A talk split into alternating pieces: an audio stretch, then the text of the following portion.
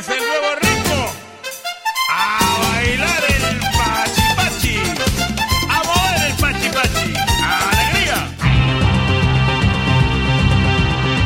Escritores, I'm Terry Moore, and you're listening to Comic Case. artistas, Hi, this is John Romita Jr., and you're listening to the Kamikaze Podcast. Hi, this is Mike Mignola, and you're listening to Kamikaze. Hi, this is Eric Powell, creator of The Goon, and you're listening to Kamikaze. editoriales, Hi, this is J. Scott Campbell. You're listening to Kamikaze. Hi, this is Terry Dodson, and you listen to the Kamikaze Podcast. traductores, Hello, it's a Kamikaze from Grant Morrison. This is Gary Frank, and you're listening to the Kamikaze Podcast. coleccionistas, Hi, this is Frank Cho, and you're listening to Comic Kazi. This is John Bogdanov, and you're listening to the Kamikaze Podcast. editores, Soy Giuseppe Camuncoli, state escuchando el podcast de Kamikaze. fan chiquillos. Todos están en el podcast Comicase.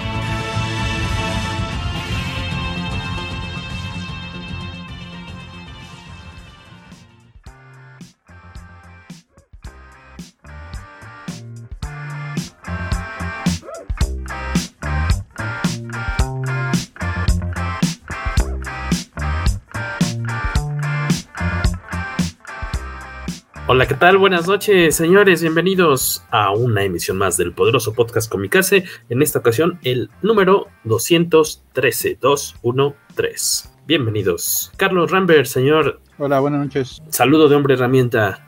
Waco Skywaco, ¿cómo estás? Hola, muchachos. ¿Qué tal? Buenas noches. ¿Cómo andan ustedes? Buenas noches. Habla, eh, me- me sonó, bueno, no es cierto, tú no lo dijiste así, pero me lo imaginé como se lo hubiera dicho el teacher. Buenas noches. Oigan, este, por acá Ese está muy presentar Ándale, si te sale. ¿Cómo se llama el actor que hacía ese- esa imitación en Televisa? eh, Ricardo. Gil, que es actor de doblaje. Ah, cierto, tienes razón. Muy buena, por cierto. Él hacía, él hacía la voz de. Ay, el diablito de la vaca y el pollito. Ah, ok, ok. Entiendo, entiendo. Por ahí se escucha un ping. No sí, sé es mi reloj, porque Salvador Velázquez me está mandando mensajes, déjenlo silencio. Salvador Velázquez, si estás en Facebook, querido amigo, por favor, no estés molestando a Waco. Está No, en WhatsApp. Pero no, ya silencié mi reloj, ya me puede mandar los que sea. Bienvenidos también a los que van pasando por ahí a saludar. Ahorita pasaremos los, salu- los saludillos. Por cierto, este existe la posibilidad de que tengamos que ofrecer una disculpa a nombre del buen eh, Carmix del Café Comiquero, porque resulta que hace como una hora me avisó que Total Play se cayó a nivel nacional. Nadie que tenga Total Play tiene internet ahorita. Ojalá crucemos dedos, chance llegue en algún momento el programa o en la segunda mitad, ojalá para que cotorree con nosotros. Y si no, pues en todo caso tendremos que reprogramar su visita. Tendremos que. Lo bueno es que la botanita que tenemos aquí la podemos guardar en. No sé si sea bolsa de papel o de plástico, a lo No mejor sé por para qué. que no se airee mucho No el sé por qué chicharrón. pensé que, El que- sabritón. Lo bueno es que la botanita que aquí tenemos con cacha, porque te Ya lo botaneas suficiente. luego gacho, ¿no? ¿Verdad, cacha? Ay, ahora Ajá. resulta que yo, ahora resulta que yo Me soy dan Sí. ganas de irme con Beto y con Carmen, que seguramente se fue, fue con él. a una isla desierta.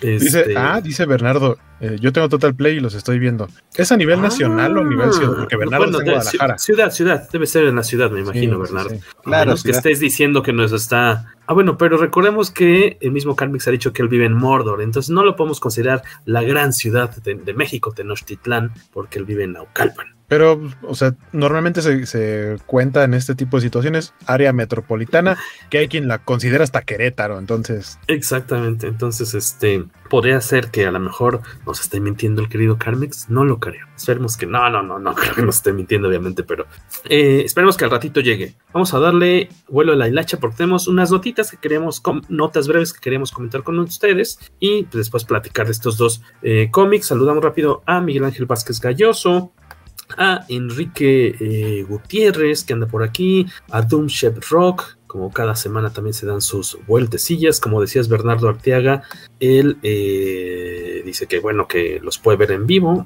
eso te congratulamos, no todos los días pasa, solo los miércoles a las 10 de la noche por YouTube, Twitch y Facebook Live de Comicase. Eh, está acá el buen Israel Jerry Darko, Luis Parker y el buen Logan Wayne de eh, Pura Pinche Fortaleza, que por ahí ya sacaron su, pues no un teaser porque fue muy claro que van a sacar un, me imagino que es Kickstarter, o, o no sé si vaya a ser ya este, otra dinámica, pero que van a sacar una reedición la del autor, digamos, la Artist Edition de em, este de la obra de fue Operación Bolívar, así que pues, estará Oh. interesante estar al pendiente porque siempre se ha presentado el, el formato chiquitito de caligrama, eh, eh, el que era más grande que, que en la vida yo lo he tenido, el original me imagino, el, el que se publicó ya en los, en los 90, pero siempre ha sido una obra difícil de, de conseguir y tengo entendido que esta va a estar bastante padre. Luis Parker, bendito Dios, dice que me vine con mis papás a ver el podcast de Comicase usando Telmex, porque en mi casa tengo Total Play. Muy bien. Saludos a Víctor Alfonso, Bonfil, buenas noches, saludos a la banda del poderoso podcast Comicase. Pero bueno, imagino que como buenos chilangos piensan que CDMX es nivel nacional, exactamente, Bernardo. Aquí es Coruscant, aquí, o sea, los demás son los este, Outer, ¿cómo se llama? ¿Cómo se llama en Star Wars? Coruscant. Coruscant, perdón, La, Coruscant. la, C- la segunda C no se pronuncia. No se pronuncia, es este Leviosa, no Leviosa. Exacto. Coruscant, no Coruscant. dice, Este- dice Jerry que ya, le regañó, ya lo regañó Who porque no la incluyó en el saludo. Es lo que yo iba a decir. Si está Jerry, seguramente Who también nos está viendo. Así que saludos a, a. Saludillos por allá. Este es exactamente es el Outer Ring, dice. No, no, no. Es Outer Rim. Rim, el Outer Rim. Bernardo Arteaga. El borde exterior. El borde exterior. Eh, también Miguel Ángel Vázquez Galloso dice que vive en el Outer Rim. Después de estas este, referencias muy forzadas y de cierta forma este, eh, ofensivas hacia quienes viven fuera de la Ciudad de México, que ellos mismos han dicho que viven en el Outer Rim, arrancamos con las noticias. Este, Waco, nos quería, estás muy entusiasmado por decirnos algo eh, con respecto a, porque luego me corrigen, Disney. Porque yo, digo- yo siempre digo Disney. Es que está bien, ¿no? No hay bronca. Tú di "No sé". Disney. Ajá, Ahora- la red te apoya. Ahora, ¿Qué- la qué- qué? plataforma que sale. ¿Qué, qué dijiste, Cacha? ¿Qué dijo Que, Carlos? que la, Real, la RAE la apoya. Ah, la RAE. La RAI me apoya. Pero la RAE que va a andar diciendo Dis- Disney es un apellido. O sea, yo digo que no hay bronca en decir Disney, pero sí, a mí por lo menos me causa un poquito de conflicto quienes dicen Disney Plus. Disney O sea, si dices Disney, dices Disney Plus. Y si dices Disney, dices Disney Plus. O sea, no dices Disney Plus. O sea, nada más es cuestión de coherencia, pero díganle como quieran. Disney, dice Bernardo. Sí, está bien. Este, bueno, eh, la, primera nota que les traemos, y que es una noticia que salió hace poquitos días, y de hecho, eh, lo que pusieron en redes fue como una imagen muy sencilla. Eh, primero lanzaron como un teaser de guarden esto en sus calendarios para el 12 de noviembre eh, y ya después publicaron una nota en donde ahondan un poquito más en los contenidos que van a presentar. Eh, yo supongo que es un poco en respuesta a lo que va a hacer DC con fandom y, y Mm. la neta es que creo que Disney Plus tiene un poco más de contenido que mostrar. El- como decía, el 12 de noviembre se va, va a ser el Disney Plus Day o Disney Plus, el día de Disney Plus, en el que, pues, de entrada vamos a tener ya eh, disponible para ver eh, sin, ya, ya no, según yo ya no van a aplicar lo del el Premier Access, que era eh, tener por una cuota extra de alrededor de 300 pesos, que se me hace a mí muy caro, para poder ver al mismo tiempo que el estreno en cines de algunas de sus producciones. A raíz de las broncas que hubo con lo de Black Widow y,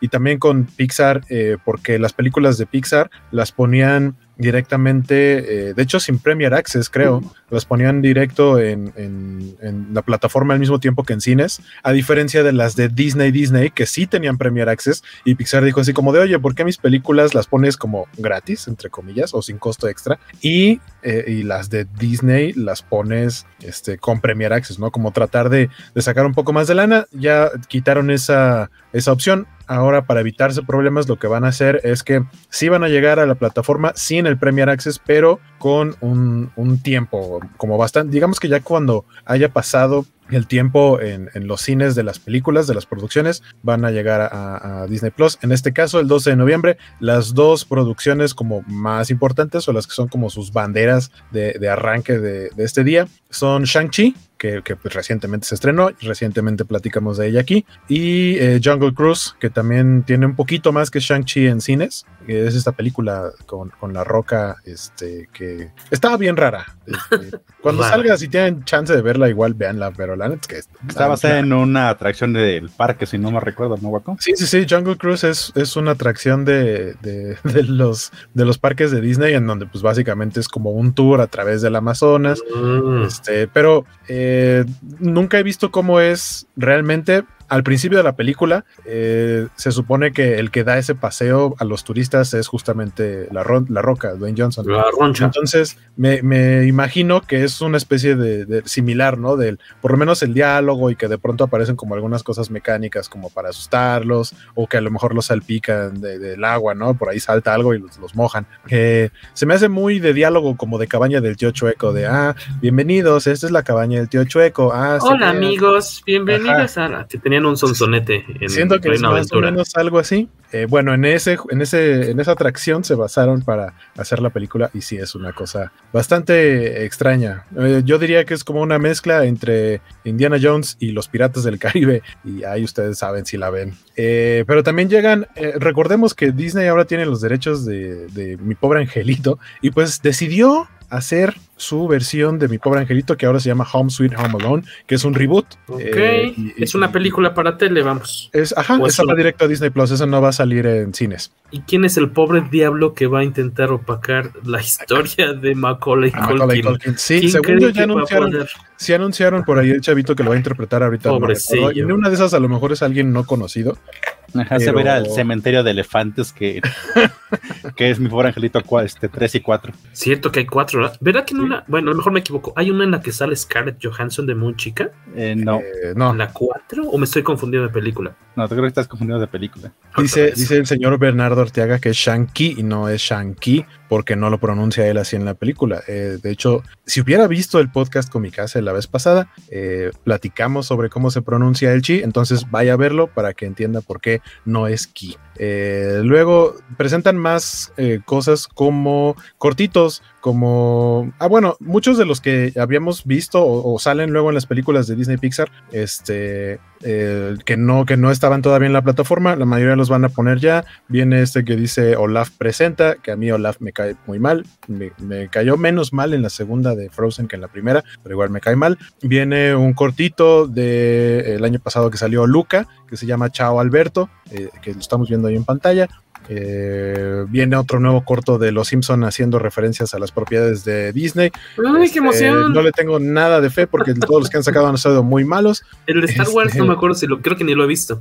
No lo veas. ¿De, hecho, eh, ajá, el de, el de Thor estuvo malo, el de Star Wars está peor. Uh, Eh, el de Loki, ¿no? Más bien decías. Sí, sí, sí. El del mundo, de acuerdo a Jeff Goldblum de National Geographic. ¿E- ¿Esto que es una serie como de Es, ciencia? una- es como una especie de, de- ajá, como documental, pero obviamente ahí con metiendo la cuchara a Jeff Goldblum para como darle un poco de jiribilla o algo así.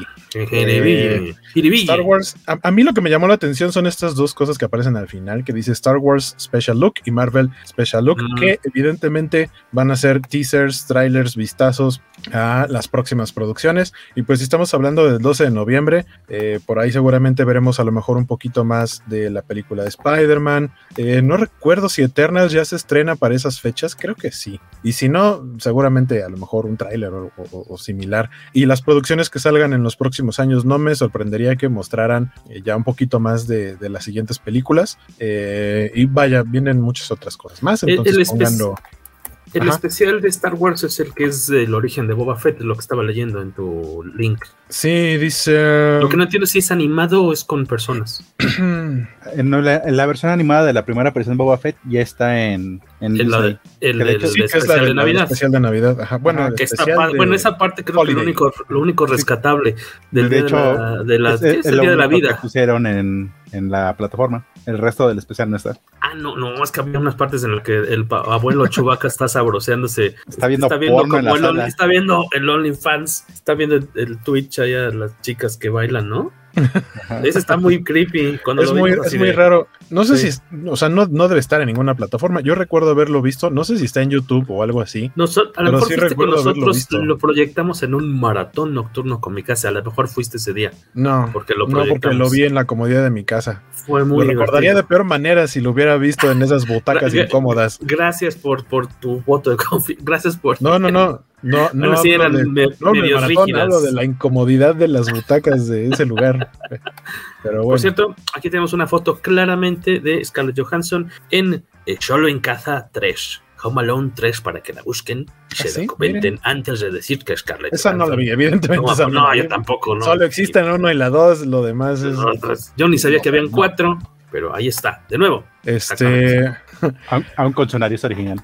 ¿Se la operó? No, Entonces- sí ha tenido una nariz curiosa, ¿no? Entonces, Sí, es- ve- esta- vela, en, vela en Ghost World y tiene una Exacto. nariz diferente. sí, o sea, esta, esta es, es lo que iba a preguntar. ¿Esta película es más vieja que Ghost World?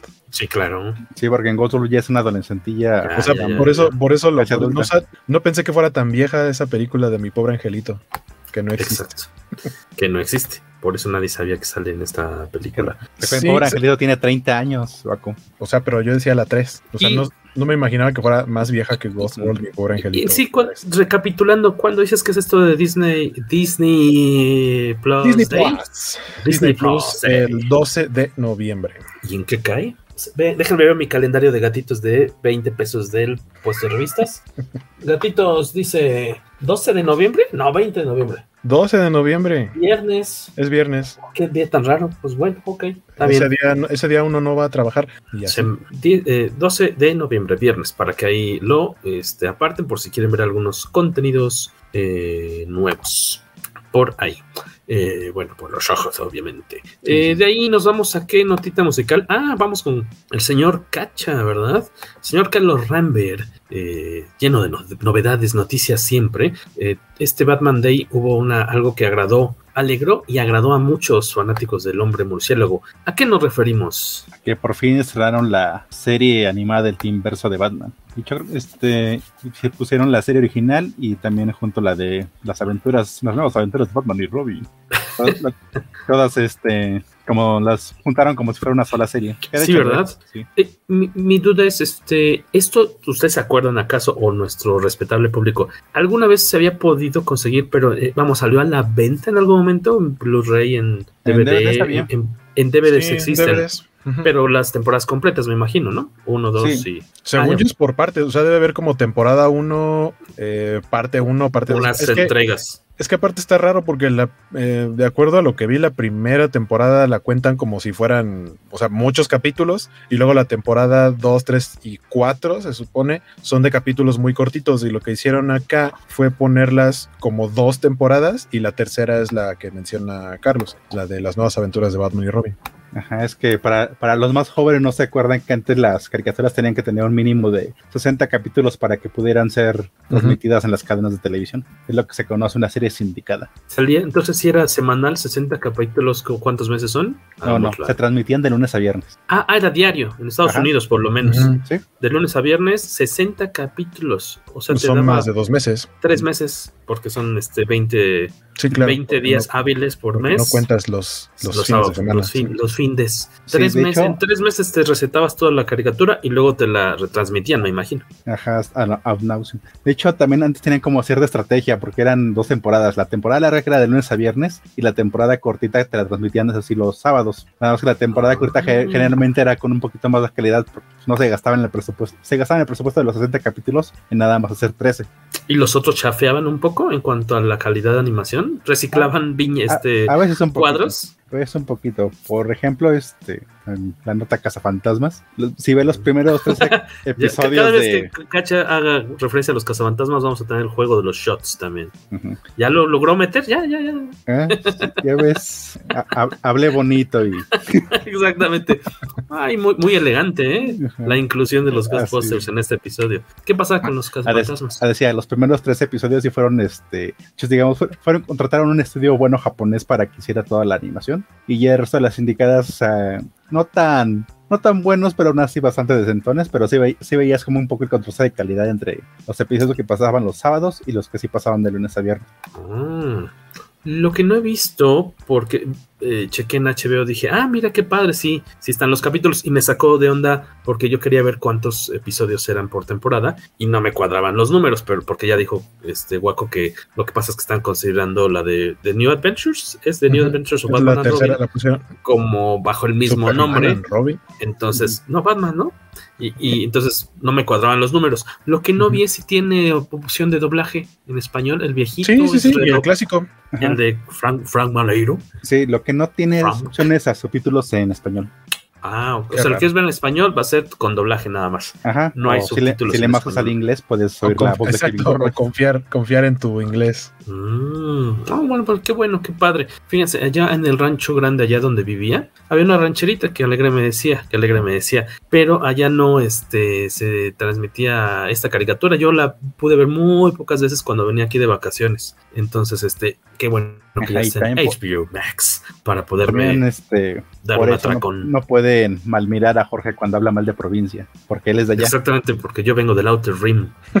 pero, aunque ya llego viviendo, llego viviendo, llevo viviendo más años en Coruscant que los que vivía en, en este. mm, En Tatooine. Bueno, En no, Tatooine. Tatooine. es más como el norte.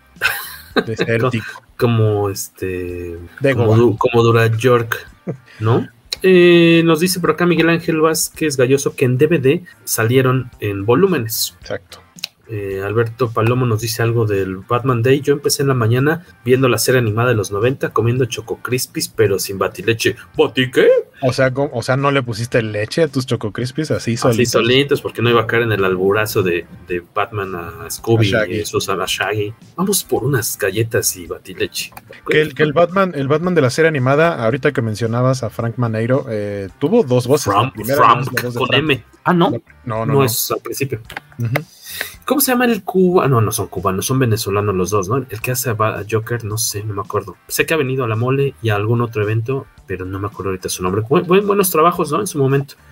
Eh, la serie, ah, Rubén un dato, Rubén León. Es la dato de- interesante. de Joker. ¿Qué nos dice Bernardo Arteaga, corresponsal en el Outer Rim eh, esta noche, Carlos Rambert? Dice, pero la serie en HBO Max está por por orden de emisión, no de producción, y ya Francisco me enseñó, que que hay que verla en ese orden, así que hay que hacerlo con una guía en la mano, como Clone Wars. Con una Pero- mano. Bueno, la duda que yo tengo es que Clone Wars sí tiene un sentido de cronología y no estoy seguro, digo, tendría que ponerme a verla, pero según yo no hay una continuidad como tal en, las, en la serie animada de Batman, salvo que de pronto veas personajes crecer como que Robin se convierte en Nightwing y cosas así, pero fuera de eso creo que los episodios son suficientemente autoconclusivos como para que no haya broncas en verla en cronológico o en orden de producción. Si alguien que- sabe si sí afecta, que bien, lo que suele pasar es que algunos villanos tienen como su tienen su episodio de origen y a veces en la transmisión, este, por orden de emisión aparece antes de que supieras cómo, cómo se habían vuelto villanos. Que, que, por ejemplo en eso yo no tendría problema porque simplemente me suena como a flashback y ya. No sé. Habrá que ver si es útil con esta guía, ¿no? De, de episodios del de, el orden de producción y si cambiará la experiencia mucho. Bernardo mencionaba a, Francisco, se debe referir a don Francisco. Don- a don Francisco, el mayor este, El Pachi. ¿Quién es el Pachi Pachi? Así tenía Así una le- canción, ¿no? Era el Pachi Pachi. Ay, sí, No sí. todo un disco, digamos. Un disco del Pachi Pachi, vamos. Sí, saca un disco. Entonces, la versión, ¿estás diciendo que en la versión en audio del podcast con mi casa va a iniciar con el Pachi Pachi? Lo haré, Por lo favor, buscaré. que no. Ay, de todos modos no te vas a dar cuenta de todos los chistoretes mensos que pongo en el podcast al inicio. No, yo, digo porque por, por copyright en una de esas te lo bajan. No, eh, no, pues, de- bueno, no, no creo, no. Se supone que en Spotify no podemos poner música, siempre, por- bueno, no ponemos música, así como que mucho, no, unos segundos a, a lo mejor de repente cuando en- vamos a entrar ya a hablar o cuando nos despedimos, pero al momento no ha habido bronca. Espero que nunca la haya, pero buscaré el Pachi Pachi. Ya llevo más de 40 episodios, no sé cómo le he hecho, le he hecho, pero no me arrepiento de Miguel Ángel Vázquez Galloso del sábado para acá. Mm, alguien está que- desempleado. Debo decir que ahorita hay, o sea, hay tantas plataformas y tanto contenido nuevo y clásico que a lo mejor tenía mucho que no veíamos, como Dinosaurios en Disney Plus, que en cuanto salió me puse a ver varios episodios, pero igual Batman me, me puse a verlo, vi nada más unos cuantos episodios, como cinco tal vez, y, y ahora que en Star Plus pusieron Why the Last Man, que luego le traía muchas ganas a esa serie, este, ya también vi los primeros dos episodios y es como, vamos a ir brincando de, de plataforma en plataforma viendo contenidos porque hay mucho en todos lados. Claro. También les recomendamos ir leyendo los comentarios que ponemos ahí en la pantalla abajo para que vayan complementando su información. Los que están en, en audífonos nada más, pues ya se fregaron porque no podemos leer todo si no se nos hace eterno el programa. Dice, sí hay continuidad, pero son capítulos salteados. Aunque los vean, veas en desorden, no afecta mucho. Dice Miguel Ángel Vázquez, el orden más dramático en Batman The Adventure, The Animated Series, sería que al principio sale Harvey Dent y posteriormente vemos el accidente que lo cambia a Two-Face, dice Luis Park. Hablan del humor de tío de Jorge. Jorge. que un shot por cada uno que, que chistorete, entre comillas. Dice Bernardo Arteaga, según Francisco Espinosa, sí importa. Y lo explicó, pero no lo peleé. no lo sonará antes de un achimento. Waco, ¿ya recuerda la canción de No Consentido? Sí. Ah, hasta la pusieron en las redes de Disney Plus, pusieron la eh, con, con, letra para hacer, para hacer un sing-along. Sing-along. Ajá. Que también eh, sacaron disco de, de, los dinosaurios. Ah, yo tengo los dos. Bueno, el uno lo tengo en disco y el segundo en KCT. KCT. Ajá, que es solamente la única famosa la nena y consentido y lo demás eran canciones que en tu vida jamás volviste a oír fuera de ese, de ese disco. Ajá, pero, pero fue mi primer, fue el primer CD que me compraron, entonces por supuesto que me sé todas las canciones porque era lo único que ponía.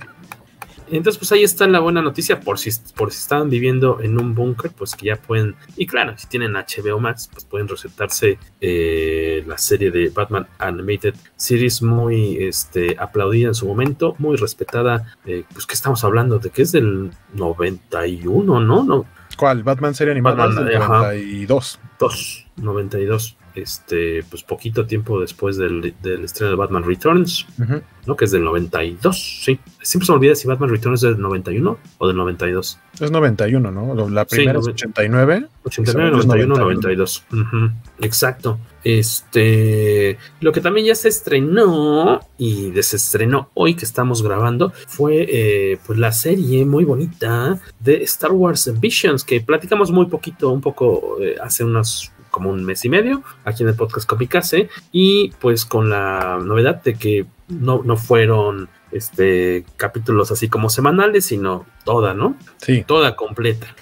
este enterita. Waco, creo que ya se recetó todos, creo que es lo que entendí. Pues es que son, son nueve cortos, cada uno dura alrededor de 12, 13 minutos. Entonces, pues realmente es como si, o sea, si, si los ven todos seguidos es como si vieran una película. Eh, y debo decir que no, no podría decir que uno no me gusta porque todos son muy bonitos, más bien es como cuál eh, fue el que me gustó, cuáles fueron los que más me gustaron, porque creo que todos tienen un estándar bastante cool. Eh, unos se destacan más a lo mejor en su historia, otros más en los aspectos técnicos como la, la animación.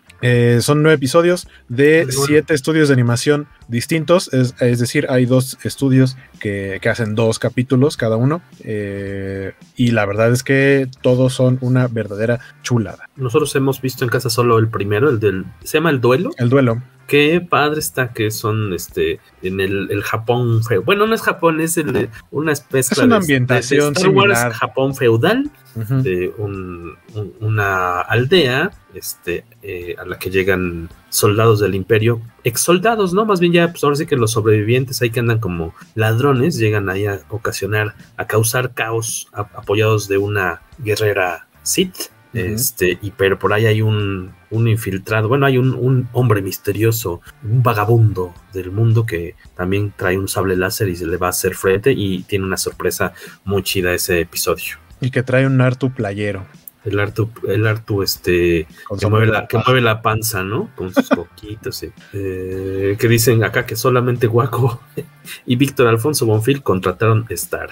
También Luis Parker dice que él también contrató ya son eh, tres. Star Plus. Que, que por cierto, eh, o sea, sé que la gran queja del, de Star Plus es que salió muy caro y estoy de acuerdo, es un servicio muy caro, pero eh, creo que, o sea, algo que me llamó mucho la atención es que no pusieron en ningún lado de las redes de Star Plus pusieron como la información completa, sobre todo pensando en quienes tenemos la anualidad de Disney Plus, porque si lo compras en combo mensual te dan una cantidad que suena no tan caro si quieres tener los dos servicios de streaming, pero no dijeron nada de para quienes tengan la anualidad. Si ustedes ya cuentan con la anualidad de Disney Plus, lo único que hace si contratan Star Plus es que les resta como la diferencia que son 115 pesos. O sea, eso es lo que les cuesta si ya tienen la anualidad. Eh, 115 pesos les cuesta la mensualidad de eh, Star Plus. Y ya. Y entonces, este, mmm, les encargamos ahí, pues que después si tienen una oportunidad, chequense estos episodios. Dices que son ocho o nueve. Nueve, son nueve episodios. De Star Wars eh, Visions, Visions eh, producidos por distintos estudios de animación eh, japoneses, para que se echen un buen taco de ojo y eh, que nos puedan decir, pues, cuál fue. Yo lo que sí quiero imaginar que en algún momento este, habrá figuras de acción de algunos de los eh, personajes más representativos, tal vez, de Black Series, algo así, estaría padre. Sí, no. Los diseños de, o sea, yo al menos en el primer episodio dije, ay, ese mono lo quiero, ese, ese Stormtrooper, es el, el, el caballero que trae espada láser, la, quiero- la villana. Al- Algo que tal vez sí compraría es el. Hay un Boba Fett chibi por ahí. Verán. no lo alcancé a ver en el primer, Sí. ah, no, en otro episodio. No, es- creo que es el segundo episodio donde Ah, sale. Porque el estilo de animación es así, todos se ven como chaparritos. Ajá. Y sale por ahí un Boba Fett chibi que está bastante bonito. Eh, nada más debo decir que mi episodio favorito fue el de El Noveno Jedi. Ese es el que más me gustó. Alguien de por acá, del respetable, ya se aventó algún episodio. Eh, creo que Bernardo, alguien por aquí decía que ya también este, se chutaron varios. Por favor, ahí déjenos sus comentarios para poderlos este, compartir eh, rápidamente. Ah, vamos a cargar una imagen para pasar a la siguiente notita. Eh, que de hecho, lo, lo siguiente lo que vamos a platicar, que es la nota que traía más este, desarrollada el, el buen Cap, porque nos preguntaban aquí que qué onda con el invitado, porque estaba anunciado Carmix de El Café Comiquero. A lo mejor este, ahorita que llegó, me parece que fue Luis Parker quien preguntaba que dónde estaba el invitado. No, Pues resulta que fue que- Rogelio. Rogelio Fortanel que se cayó, este, no, No, Carmix. Carmix. No, ya se nos quiebra ya en la avanzada edad de Don Carmix. Ya no, no, ya. Este, no, este, ¿qué? Decíamos Total Play. Esa cadera ya está muy porosa. Total Play este, tuvo broncas ahorita, creo que todavía a nivel este, Coruscant, a nivel de la Ciudad de México. Entonces, está, este, solamente tenía sus datos eh, de celular y pues no se los podía chutar participando en, un, en este programa de miércoles por la noche. eh, y lo, lo entiendo, obviamente. Este, estábamos esperando que ojalá se restableciera eh, la conexión, el servicio de Total Play para que él pueda entrar en unos minutos más. Y si no, reinvitarlo para otra, otra ocasión, otro episodio próximo del, del eh, poderoso podcast Kamikaze. Y nos dice Fortanel, uh, qué, qué mal, que todavía no. Ya llegó la pacatería a casa, aún no hago el unboxing. Ah, ya, ya te llegó Fortanel, el pasamontañas de Rorschach. Rorschach. Rorschach. Rorschach. Mm, ese qué persona, ese me gusta mucho en la película. Creo que fue un gran acierto haber A mí metido me gustó este- mucho en el videojuego que Es muy repetitivo, pero es muy es, es divertido. lo que decir, muy repetitivo. Es repetitivo como la fregada, pero a mí me entretuvo bastante, que es como Sí. una precuela de la película, tal cual, porque es este cuando Night Owl y Ro- Rorschach, Rorschach, Rorschach, Rorschach, este, eran ami- amigues, amiguetes y partían traseros juntos. Eh, pero qué bueno que ya te llegó Fortanel y gracias por participar en las, en las trivias y concursillos con mi case. Eh, nos preguntaban, ah, bueno, que lo- la cuestión aquí este, es que eh, Carmix nos iba a platicar de la llegada inminente de Archie y su pandilla al- a, a esta plataforma de Webtoon. Si no me equivoco, su nota decía que incluso que esto sucedió ayer, me parece, 20 o 21 de, de septiembre, eh, ya llegó la tropa de Archie. Eh, y yo lo que quería preguntarles a ustedes es que eh, yo no soy muy fan de leer mis cómics en, en pantalla, la verdad. Lo llego a hacer cuando de plano o no tenemos el cómic y tenemos que, que cotorrear de él, o porque es un cómic de, de- de los 70, de los 80, así de, pues, ¿dónde lo va a conseguir? Este, eh, bueno, en físico me refiero. Entonces, este, es cuando de repente sí dices, pues ni modo en, en- en la pantalla. Pero Webtoon, este, ¿cuál es como, cuál es la, aquí la noticia, digamos, Carlos Rambert? ¿Cuál es la importancia de que eh, Archie esté en Webtoon? Pues que Webtoon es una plataforma de comics web, que valga la redundancia, pero que es ahorita el medio más popular donde se están moviendo los, las nuevas promesas de- del noveno arte. Y lo que podemos diferenciarlos de lo que son los cómics, los cómics normalitos así que vemos, en- los tenemos así en papel. Los que de no, grapa. no, a mí sí me cuestan. Bueno, que esos son una, son páginas, son varias, varias viñetas por este página. En cambio, los webcomics tienen el formato de scroll infinito. O sea, de que Ujú. tú vas leyendo un cuadrito y vas este, moviendo el dedito para Hacia abajo, hacia abajo. Hay algunos, hay algunos que son como ultra exitosos y que por supuesto los terminan incluso imprimiendo. Creo que, si no es que el más, uno de los más famosos es uno que les recomiendo mucho que se llama Lore Olympus. Eh, que básicamente es sobre mitología griega, pero eh, como si los personajes fuera una especie de, eh, no sé si llamarle comedia romántica o algo así, pero tipo como una chick flick, pero, pero con personajes de la mitología griega que el, el dibujo es muy bonito y la historia es bastante adictiva. Comedia romántica en la que este Zeus este, embaraza a toda la mujer que se le pase por enfrente. No, aquí los protagonistas Se son, disfraza de eh, ganso. Los de protagonistas son Hades y Perséfone. Ah, ok. ¿Cómo dices que se llama? Lord Olympus. L-O-R-E. Olympus. Lord Olympus. Lord Olympus. Chéquenlo en Webtoon, es muy bonito. Y aquí la nota es de que nos traía el buen Carmix es, es que eh, justo el septiembre, el 21 de septiembre, es decir, ayer, eh, dice un año después, casi un año después de que se anunció la New York Comic Con de 2020, Archie Comics, este, pues ahora sí que eh, lanzará, debutará con- en la plataforma de Webtoon con su primer cómic original para esta misma plataforma que decíamos. Lo, con lo que arranca son los primeros tres episodios de Big Ethel Energy del escritor Carol Brown Ahmed y el artista eh, Siobhan Keenan. Eh, que como les decíamos eh, salió este 21 de septiembre y con episodios eh, semanales que se estarán programando obviamente. Y aquí lo interesante, lo cotorrón es que la serie como si ustedes en alguna ocasión eran de los que tenían, no tenían, sino que leían gustosamente Archie en la peluquería, está centrada en Ethel Mox o mejor conocida como Big Ethel, que en los años... en la vieja época de Archie, pues era muy distinto a lo que estamos viendo ahorita en pantalla. Era una eh, chica poco atractiva, dice, este, que siempre estaba tratando de ganarse el corazón de eh, Jughead, o mejor dicho, Torombolo, para los que ya estamos vacunados dos veces. Y eh, resulta que eh, en esta versión, pues podemos ver que está muy lejos de ser poco atractiva. está basada, está centrada más bien en la historia de Big Ethel Energy, está enfocada en sus eh, años eh, posteriores a la eh, prepa. Entonces, este está buscando Ethel eh, ya con una mujer mucho más, este, con una mayor autoconfianza, mucho más feliz. Está tratando de buscarse, pues, una vida, de ganarse la vida en la carrera que ha elegido como su vocación. Entonces, estamos viendo que este personaje, pues, ya es reincorporado con un, digamos, con un, lo mandaron ahí a una, a una toneada para que no se Sí, vea le tan pusieron un estilo más acorde a, a Webtoon que tiene mucha influencia. Sí, manga. cañón, cañón, cañón. Eh, de hecho, vemos ahí a, a Torombolo Jughead.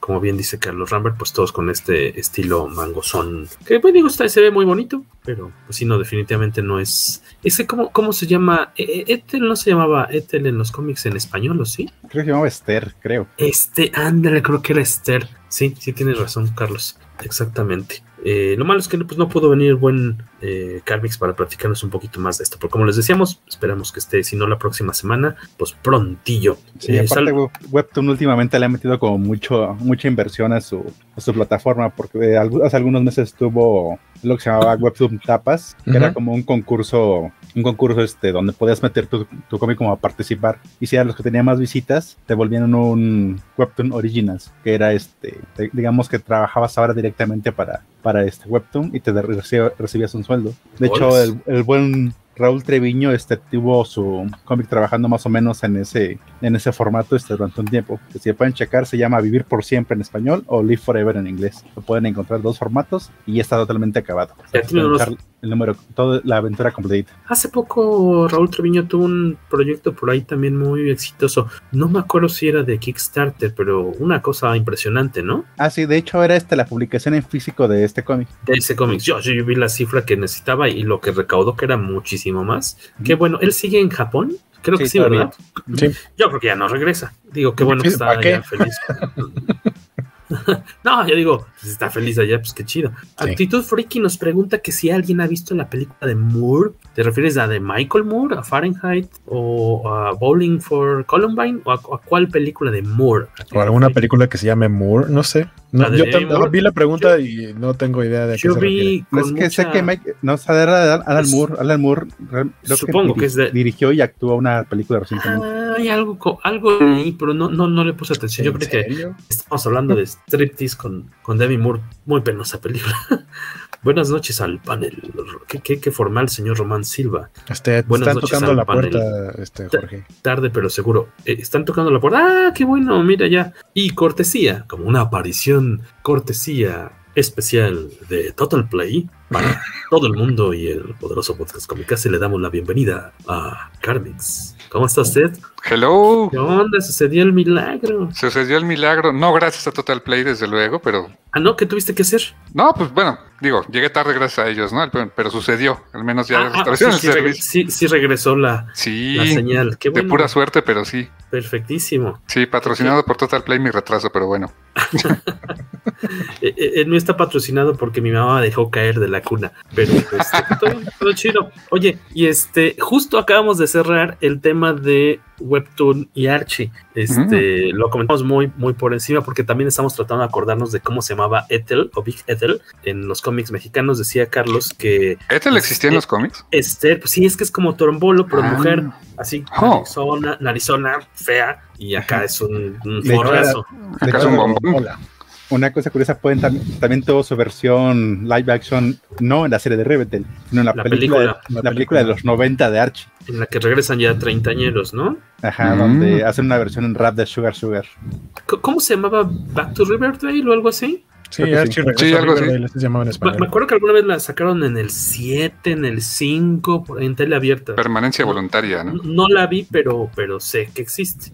¿Y ¿Leyeron Ah, ese? sí la vi. Sí. Es de, las, es de las películas que yo pensaría que sí habría visto Jorge. No, no, no, nunca. ¿Tú, Carmix, sí? Sí, la vi hace muchos años. eh, Canal 5 seguramente era de las de permanencia voluntaria. Eh, creo que el actor que hacía de Archie fue relativamente conocido después. ¿no? Hizo algo, algo ñoño, si mal no recuerdo, pero tiene mucho que no sé de él. Mm, Pero no, recuerdo qué habrá sido. Quién, quién era. ¿Quieres comentar algo sobre esta nota que no estabas, que, que originalmente ibas a, a- a- a Sí. dar tú?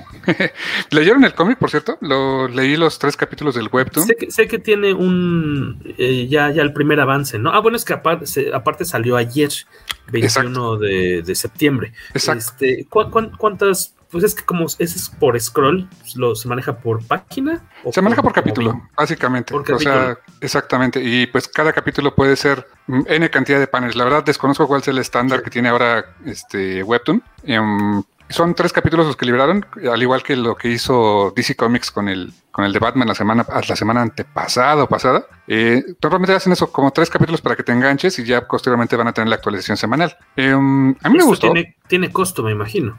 No, no, No. Es, es sin costo. Webtoon es- no tiene costo. Tiene la ventaja, hay unas, o sea, la forma en que monetizan es a través de lo que le llaman coins o monedas, que tú las puedes comprar con dinero real y esas, con esas coins te permiten ver anticipadamente los capítulos que se van a liberar eh, pues del Webtoon que estés siguiendo. O sea, te suscribes y con eso puedes verlos antes que los demás. Ya. Pero si lo quieres leer, este, es más, no estás ni cuenta. Si bajas la aplicación o entras a internet a- en, en- en la página de Webtoon, lo puedes leer. No necesitas ni siquiera una cuenta para, para leerlo. Pero este, pues la comunidad de Webtoon lo que es, es muy activa, es muy activa en los comentarios, les, le encanta estar poniendo, eh, pues, eh, qué le pareció el capítulo, eh, hacer sus teorías de para dónde va la historia. Y se retroalimenta mucho. Este, constantemente los, los autores están retroalimentándose de lo que dice la gente. Y la verdad está bien. el cómic me gustó. O sea, está muy en la onda de Webtoon. Creo que ya hay un, podría decir que hay un estándar de cómo debe ser una historia si quieres tener éxito en Webtoon, ¿no? O sea, que va a un público más joven, debe ser temas ligeros, regularmente no de gran cosa de violencia, cosas por el estilo. Eh, y pues eh, con un estilo de dibujo, eh, la verdad, sencillo, sencillo. Es, eh, saludos a, a Darko. Eh, Sencilla. con un estilo sencillito, bonito. O sea, en este- le, les- le siento que le han mm, ido muy por un lado como japonés, como un tipo manga, tipo anime, con un coloreo, una paleta de color como más en ese estilo. Y, y, pues, creo que cumple perfectamente para hacer un cómic de Webtoon como lo que la gente está buscando, ¿no? Entonces, pues a mí me, a mí me gustó, está sencillito, me recuerda mucho a la serie. Creo que está como que dentro del, no sé si sea del mismo universo del cómic donde estaba escribiendo Mark Waid. La verdad no, no lo he leído, pero me recuerda mucho el tono de la serie, de la serie de Riverdale. Y pues por ahorita digo, como que tiene los elementos clásicos que tiene que tener ese tipo de historias en Webtoon. Un personaje que es medio awkward, medio sencillito. Este, Total Play de aporte saluda, exactamente. Saludos Alberto. Y a Hugh, por ahí la vi también. Eh, como que tiene que tener una, es un personaje que, que es el underdog, como que es medio timidón, como que necesitas, como que es el que tienes que estar apoyando a lo largo de la historia. Entonces, eh, cumple con eso. Y a mí se me hizo muy interesante que pues Archie, pues eh, explorando estas plataformas también con, eh, con sus personajes conocidos en un nuevo ambiente. Eh, creo que es una, una buena noticia, la verdad, también para, para los le- eh, lectores de Archie y hacer el crossover entre los que normalmente leen Webtoon y que se encuentran ese tipo de historias. Pregunta, ¿en Webtoon hay personajes de licencia así tan fuertes como Archie? O sea, o representativos como, o es el o ese es un caso excepcional el de Archie? Mm, pues ya está Batman. Batman tiene Webtoon. Bueno, Tiene un Webtoon la, la semana pasada, lo, a, a dos semanas, lo más o menos empezó. Apenas arrancó. Sí, y va a venir más, más cosas de DC Comics para Webtoons. Y también mm, creo que también tuvieron algo de Marvel. Me hicieron una prueba nada más, pero no estoy muy seguro si funcionó o no. Y hay algunos otros que pues, más bien son autores rel- relativamente conocidos en el medio, en el medio del cómic, digamos, tradicional, que están escribiendo cosas para Webtoon. Por ejemplo, Justin Jordan, que, este, que escribió, por ejemplo, Luther Strode o escribió para Valiant Comics. Tiene ahí un webtoon bastante bueno, por cierto, que se llama Urban Animal, que ese sí es como de aventuras, aunque sí es un poquito más de horror. eh, y le ha ido muy bien. O sea, ya van no más de 50 capítulos y está, la verdad, bastante bueno. Y ahorita está con un Kickstarter, o ya acabó, creo, para imprimir la versión eh, pues física, remasterizada, para reacomodarla a una página de cómic de este webtoon, que verdad ha sido muy, muy popular. Entonces, sí hay varios artistas. Creo que Stefan Sejic también tenía por ahí algo en webtoon. No me acuerdo si fue en webtoon o en tapas, que es eh, Dead Vigil. Dead Vigil lo estaba realizando también eh, en este formato, se lo transformó, era un cómic regular, lo estuvo transformando a- al formato de webtoon. Y también de este lado del charco, pues está eh, Ramón Espinosa con eh, Niebla. Niebla lo está publicando en inglés y en español en formato webtoon. Lo, está, lo adaptó a ese formato y los capítulos nuevos ya están pensados para ese. Para la plataforma. Sí, correcto. Acá otro dato que nos da Waco, que nos dice Bernardo Arteaga. Dice Lord Olympus, tiene 5 millones de lectores por capítulo. Sí, no, es una locura. Wow. Pero no es, no es Lord, es Lore. L-O-R-E. Lore. Lore. Lore como de conocimiento, leyendas y así. Exactamente, sí, ah, sí, ok, nice. Para que se den una idea de lo masiva que es la plataforma. 5 millones de lectores por capítulo, Bernardo Arteaga dice. Lo que, lo que hizo Marvel, en lugar de, o sea, eh, DC tal cual entró con Batman y va a meterle más cosas a Webtoon, pero Marvel lo que hizo fue sacar su propia plataforma similar a Webtoon y de sus primeros, eh, de sus primeras publicaciones, de sus primeros personajes, hay una historia con arte de Guri Hiru que eh, se llama Jeff de Landshark, que por ahí saca- Ah, el tiburoncito. imágenes. Ajá, el tiburón que se ve súper cute. Mm. Es una de las historias exclusivas de esa, eh, es de Marvel Unlimited, que es su estilo de, de webtoon, o por lo menos el apartado que es similar al webtoon de lo que están publicando. Ese es uno de, de los que empezaron a publicar y fue a inicios de septiembre, tampoco tiene mucho. Nada más que la diferencia es que si pagas, porque es parte de la Sí, sí, aplicación sí, de Marvel. Unlimited, ¿no? Es de Mm, suscripción, exacto. ok. Sí, sí, sí. Nos Sí. preguntan por aquí, Miguel Ángel Vázquez Galloso, que si el webtoon de Batman es canon o es un No, Elseworld. es su, es su propio, sí, su propia Su propio historia. universo. Ujú. Habrá que echarle un ojito. La batifamilia ahí son literalmente una batifamilia. De repente se quedan en la misma casa. Jason, este, Duke Thomas, el Signal, que es los personajes que creó Snyder. Eh, um, Jason, este, Robin, bueno, el- este, Tim Drake, Damian, obviamente Bruce. O sea, es como- se ve que para ahí, para ahí va la historia, ¿no? Como eh, una especie de sitcom con personajes de, de Batman. Que, que a Damian Wayne lo, lo colorearon en un tono de piel más moreno, lo cual para mí tiene bastante sentido, dado sus orígenes. Eh, es ese tipo de libertades que se dan en este tipo de proyectos. Y que está pensado para hacer muchos ships, la verdad. Eh, ta- para los que somos, este, como decíamos, los que ya tenemos doble vacuna, tradúcenos lo de los ships y el shipeo. ¿En qué consiste el shipeo y los ships? Pues básicamente un ship es una pareja, una pareja que de- ya sea hombre o mujer o este, o de cualquier género, que pues normalmente no de, quizá en canon no deberían de ser pareja, pero la gente le- les gusta la química que tienen y dicen, yo los shipeo, o sea, como que los, es un, estar en una relationship, de ahí viene la palabra. Ujú. Y este, pues se ha dado mucho, por ejemplo, no sé, este, Jason Todd con, no sé, este Dick Grayson. Con lo que se Damian. mueva, ¿no? Sí, exacto. Ujú, Sí, correcto. Ok. Don Carlos, don Carlos Rambert es experto en eso, seguido le hacen preguntas así en su Instagram. Ah, lo que Sí. pasa como trabajo para series animadas, lo- a veces se pegan los personajes y sí preguntan ¿qué, le- qué les está pareciendo este ship? Lo cual a veces es muy extraño porque eh, digamos que no son muy contra natura algunos. Respetables, pero contra natura. Contra la natura. Así como de, Sobre "Ah, todo en My Little Pony, por ejemplo. se ve que le echó ojitos a ese árbol. Ah, caray. más o menos. Digamos, he visto a los, más enfermillos, por ejemplo, si han visto Gravity Falls, hay un, Ah, hay un ship Shipeo. entre, entre Mabel y Dipper. Viper, que son hermanos. Son hermanos. Ajá, lo cual de- no son ni de Monterrey como para siquiera para considerarlo. Mira, después de haber visto al burro y al al dragón en Shrek, pues, eh, everything goes. Eh, vamos a la siguiente notita para cerrar ya con, con esta eh, parte. Vamos a da- hablar de la noticia, porque pues no fue noticia, estábamos esperando que fuera un chisme sabrosongo, pero Es pues que, no. es que nomás te importa a ti, Jorge. Sí, no, fíjate Yo también que quería saber en los- cuánto. en los grupos de coleccionismo de cómics y, y demás, este sí fue eh, notición en la venta de portada de del arte de portada de X-Men número uno. Eh, hace una semana más o menos, semana y media, se anuncia eh, que la tienda de cómics Torpedo Comics, Torpedo Comics, de allá de Las Vegas, propiedad de John Dolmayan, este eh, integrante de System of a Down, ¿verdad? ¿Estoy correcto?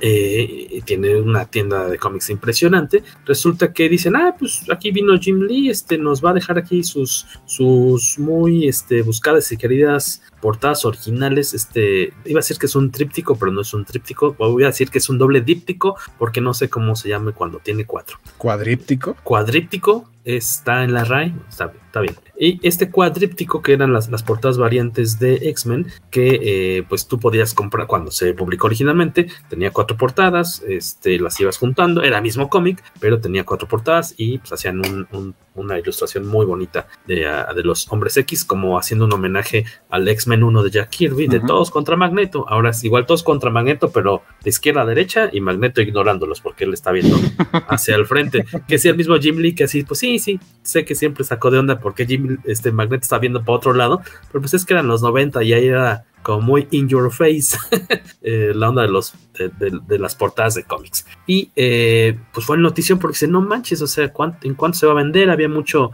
es mucha especulación sobre la cantidad este que cuánto que se iba a llegar incluso a millones de dólares este y tú tenías como se dio la noticia invento un miércoles y tú podías mandar a un correo electrónico determinado que se, se público podías mandar tu oferta ya pues yo tengo esto este lo que ofrezco por esos cómics y eh, y pues la mejor oferta, la, la que decidiera la tienda, me imagino en conjunto con Jimmy Lee, supongo, eh, en la que se iba a llevar este arte. Y entonces, pues tardamos como mensos toda una semana, semana y cacho, esperando a que se dé el anuncio. Y finalmente, eh, hoy, eh, la tienda dice, pues, ¿qué creen? Este fue, la venta fue un exitazo, rompió el, los récords de venta de arte original de cómics, pero no podemos decirles quién lo compró ni en cuánto. Entonces, pues se le fueron encima también a, a- a la tienda así de, no manches, o sea, ¿cómo te atreves? O sea, pues más bien, pues dices que se vendió y que fue un éxito, pero ¿cómo vas a decir que estás estableciendo un récord si ni siquiera puedes decir cuál es el dicho récord? O sea, Pero o- aparte o- la o- gente o- enojada como si ellos hubieran ofertado.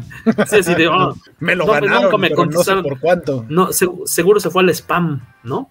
Este fue el, el anuncio que salió, Jim Lee's X-Men Number One, Issue One, Original Yo solo traía 10 centavos, no sabía que iba a haber por. record breaking price. Entonces, pues se les fueron a la yugular porque, pues así de no manches, nos tuvieron. Entonces, hay gente que dice no, que fue una tranza o que, bueno, o sea, más, más que nada porque no fue este, transparente como se hubiera querido. Y pues, total, no hubo noticia porque no sabemos este, en qué quedó el récord, en cuánto se vendió y probablemente no lo sepamos a menos que un día Bleeding Cool o alguien por ahí consiga la información y la publique. A lo mejor el precio hubiera estado bien saberlo. Digo, yo creo que la identidad del comprador seguramente. eh, hasta el mismo pudo haber dicho, Sí, ¿sabes que no de mi nombre? Pero por lo menos el respetable, precio, ¿no? ¿no? O, o decir, bueno, eh, fue más que el anterior, o sea, la pieza de cómics, eh, de, de arte original de cómics eh, más cara que se había vendido antes era tal pieza a tantos cientos de miles de dólares. Este, esta colección de portadas de Jim, de Jim Lee superó este récord. No podemos decir la cantidad, pero sí podemos decir que lo rompió. Entonces al menos dices, ah, bueno, tienes la referencia, pero no, no, no se ha dado como información sobre cuál, po- porque lo que se estaba dando por ahí de repente de comparación y que yo creo que estaba equivocado era que decían, ah, si es que la pieza de arte fantástico más cara eh, eh, que se había subastado hace pocos años era una pieza de Frank Frazetta de la eh, Egyptian Queen, muy bonita. Estaba, no me hagas caso si era 3.5 millones de dólares, pero es una pintura de arte fantástico que no es igual que una portada de cómics, ¿no? Que es una portada de, de tinta, blanco, blanco y negro, tinta, y contra una portada como de, no sé si eran este acrílicos o no sé qué, qué wash o no sé qué eh. Óleo, lo que haya Óleo, ajá, este, pero pues nada que ver, entonces pues sí es medio engañosón, pero bueno, pues esa fue la noticia de la semana. Con esa eh, cerramos. Ah, creo que por aquí nos, nos dejan unos comentarios rápidos para ya irnos a, a lo de los cómics. Eh, pa, pa, pa, pa, pa, pa, pa, eh, del webtoon. Por ahí nos dice Miguel Ángel que sí, tetraíptico. No, no, sí es cuadríptico. No, no era pregunta, era afirmación. Cuadríptico. Cuadríptico. ¿Es el término correcto en, publici- en publishing? Ah, mira, qué interesante.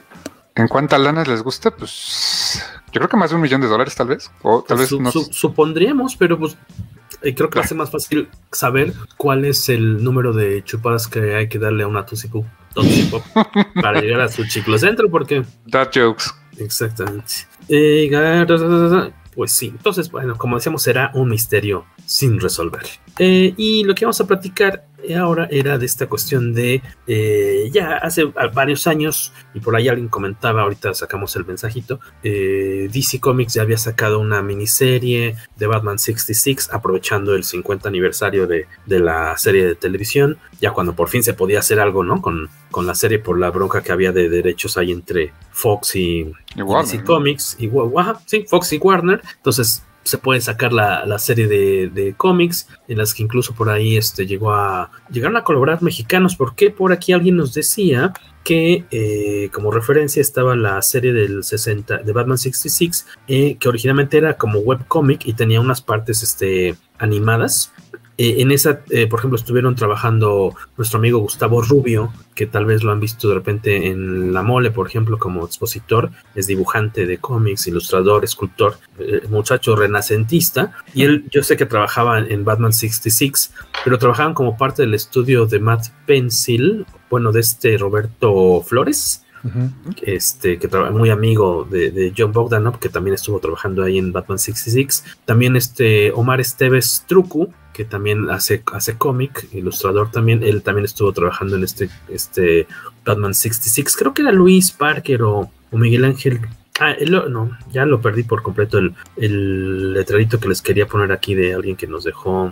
Ah, Miguel Ángel Vázquez Galloso, ahí está. Hay unos cómics de Batman 666 que son digitales. Y la ventaja es que al mover la página los personajes tienen movimiento y los diálogos y onomatopeyas llevaban un tiempo. Y esos mismos después se adaptaron para publicarlos en papel. Pero sí, Miguel Ángel primero, como tú dices, salieron en digital. Luego salió esta otro cómic de Wonder Woman. Se me olvida si es 77 porque no es el año de, de aparición de la serie, sino es como intermedio. Este. Y eh, no sé qué tanto éxito haya tenido ese cómic. A ese sí no, no me acerqué. eh, se me Lo pasó publicó hasta no- Smash, ahora que recuerdo, ¿eh? Sí, ¿verdad? En, en- como edición sencilla, creo, ¿no? No fue pastadura, creo. Sí, un soft cover, pero sí por Un ahí recuerdo haber visto ese tomo. 77. Sí es. Del 77. También salió el, este crossover de Batman con Green Hornet, muy bonito.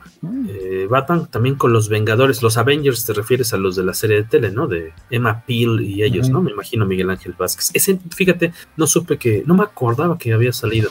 Saludos a Ludwig Wayne que, Wayne, que también se va sumando aquí al podcast Cómicas. Muchas gracias. Saludos, est- Y ahora, te- perdón, perdón. Ah, que estaba hablando, él estuvo hablando de Batman en, en otro podcast, en otro programa hace ratito, que no pude ver porque no tenía internet, pero acaba de hablar de Batman, así que pues seguramente ¿Dónde le va a gustar el tema de hoy. ¿Dónde estaban platicando de Batman? En Sector Comic MX, Con este, con Dark Claw. Con Dark Claw, efectivamente. Dark Claw, el hombre misterioso. Siempre le doy lata al buen Dark Claw porque le digo, "Pues, di cómo te llamas. Dark Claw no era el de el Amalgam, sí, ¿no? Se llama Dark Claw, así está en El su de, acta de el- nacimiento. el- el de Amalgam, ajá, el Wolverine Sí, era el de- Batman, ¿no? Exacto, ándale. Exactamente. Sí. Y te Emma Peel y el tipo del Bazán. Ah, sí, Emma Peel, ¿no? Ah, se me olvida cómo se llaman los. Es que nunca fui. No nos tocó. Ahora sí que no nos tocó ver. Avengers. John Steed, Ajá. S-T-E-E-D. Ándale. Ajá. Que luego hubo una serie, una película con Uma Thurman y con Sean Connery, ¿no? Y Ray Fiennes y Sean Connery. Sean Sean Connery. Connery. Que hasta luego sacaron una serie de cómic, o creo que sí que era Miss, Miss, eh, Miss Peel and Miss Steed o algo así, porque no podían decir Avengers. O sea, Tiene sentido. ajá. Muy, muy lógico, muy lógico. Y relativamente hace un poco, digamos, una- unas que serán tres semanas, más o menos cuatro a lo mucho, yo creo, salió el Batman 89, siguiendo con esta, pues, este, apuesta por lo nostálgico, por lo retro. Y hace que serán dos semanas, yo creo, más o menos, el Superman 78. Eh, son equipos distintos de creativos. Eh, lo que recuérdame, Guaco, primero ibas, primero salió en digital, ¿verdad? Sí. Cuando dimos la Primero salió- noticia ya se en digital y, y ahora Y ya luego están en papelín. Impreso. Ujú. El primero que salió, como decíamos, ambos son seis entregas. El Batman, aquí está la portada 1 de 6, que creo que es de las más bonitas que se publicaron. Muy padre. De Ah, la po- portada este que trae de Catwoman que recientemente Quiño- se publicó está muy bonita. ¿Es Joe Quiñones? Joe Quiñones. Joe Quiñones. Joe Quiñones. Muy bonita. Y la de eh, también Superman 78 es, será de eh, seis entregas. Y esta es la tarea que nos dimos a, para platicar un poquito, al menos de este primer número de, de cada una de estas. eh, Oye, yo leí dos de series. Batman. Como que el uno nada más. Ah, lo leíste en digital. Ya, le- Sí. ya te aventaste el primero. Sí. Bueno, que diga, lo- los primeros dos. Los primeros Los dos y el primeros dos primero de. Superman. Este, por, por- no sé si alguien de acá de respetable los llegó a leer. Por favor, pónganos sus eh, comentarios. Si quieren, nos arrancamos de una vez con Batman 6 80 89, que es el primero que salió. Este, ¿qué les pareció, chicos? Aquí creo que un dato interesantísimo eh, de trivia es que, pues, este cómic este, fue escrito por Sam Hamm, que eh, es el guionista, uno de los guionistas de, de Batman, tal cual, del 89. O sea, fueron a, a- a sacarlo ahí del, de- de- del asilo para, para escribirse Oye. este, este cómic, que me parece muy buena idea. Eh, como decíamos, arte de Joe Quiñones y eh, color de Leonardo Ito. Y hay una cantidad este, bestial de, de portadas variantes muy, muy perseguidas. Yo, los- esperaría que no lo hayan ido a sacar del asilo porque no es tiempo para sacar menos a los viejitos de sus, sus casas y, y sus lugares seguros. Hashtag tantita mother. Pues tiene 65 años el señor, o sea, no está No, tan, no, tan no está tan grande, pero. pues, Ah, es un jovenazo, es más joven que mi papá. Ah, pues ahí está. Exageramos. Sí, sí. Y él guionizó las dos, ¿no? Batman, bueno, estuvo como guionista en Batman y Batman Returns también. Eh, se me olvida si en Batman Returns, pero bueno, nuestro amigo Google, Google, Google, Google Sí, nos ya va a sí. sacar de. Ah, era una afirmación, yo creo que lo estabas preguntando, amigo. Sí, ahorita también lo dudé, pero aquí el San Google me acaba de decir sí. Batman Returns también participó como guionista y me hace sentido por lo que ocurre hasta el número 2. Hay una aparición de un personaje que es, pues, sorpresa y no, porque de- al final de Batman Returns te dejan con la idea de si, si regresa ese personaje o no para otra, Sí, para, claro. otra para otra secuela, ¿no? Qué lástima, ya no, ya no pudo pasar, pero, pero este, sí se nota que más bien me da la impresión de que el cómic más bien sigue la línea como si todo lo de Schumacher no hubiera pasado. Exacto. Exactamente. Y dije que bueno, Y eh, mencionar también Sam Hamm es, fue el escritor de eh, Batman Blind Justice. No tengo, no tengo el año, pero también estamos hablando ya de hace por lo menos dos décadas o tres décadas eh, también. Eh, como decía Carmix, Sam Hamm participó en eh, Batman Returns, aunque sí le dieron crédito como parte del equipo, aunque no utilizaron por completo como eh, el guion, ¿no? La propuesta que él estaba eh, manejando para la segunda película de Tim Burton varía un poco de, de lo que él tenía eh, pensado.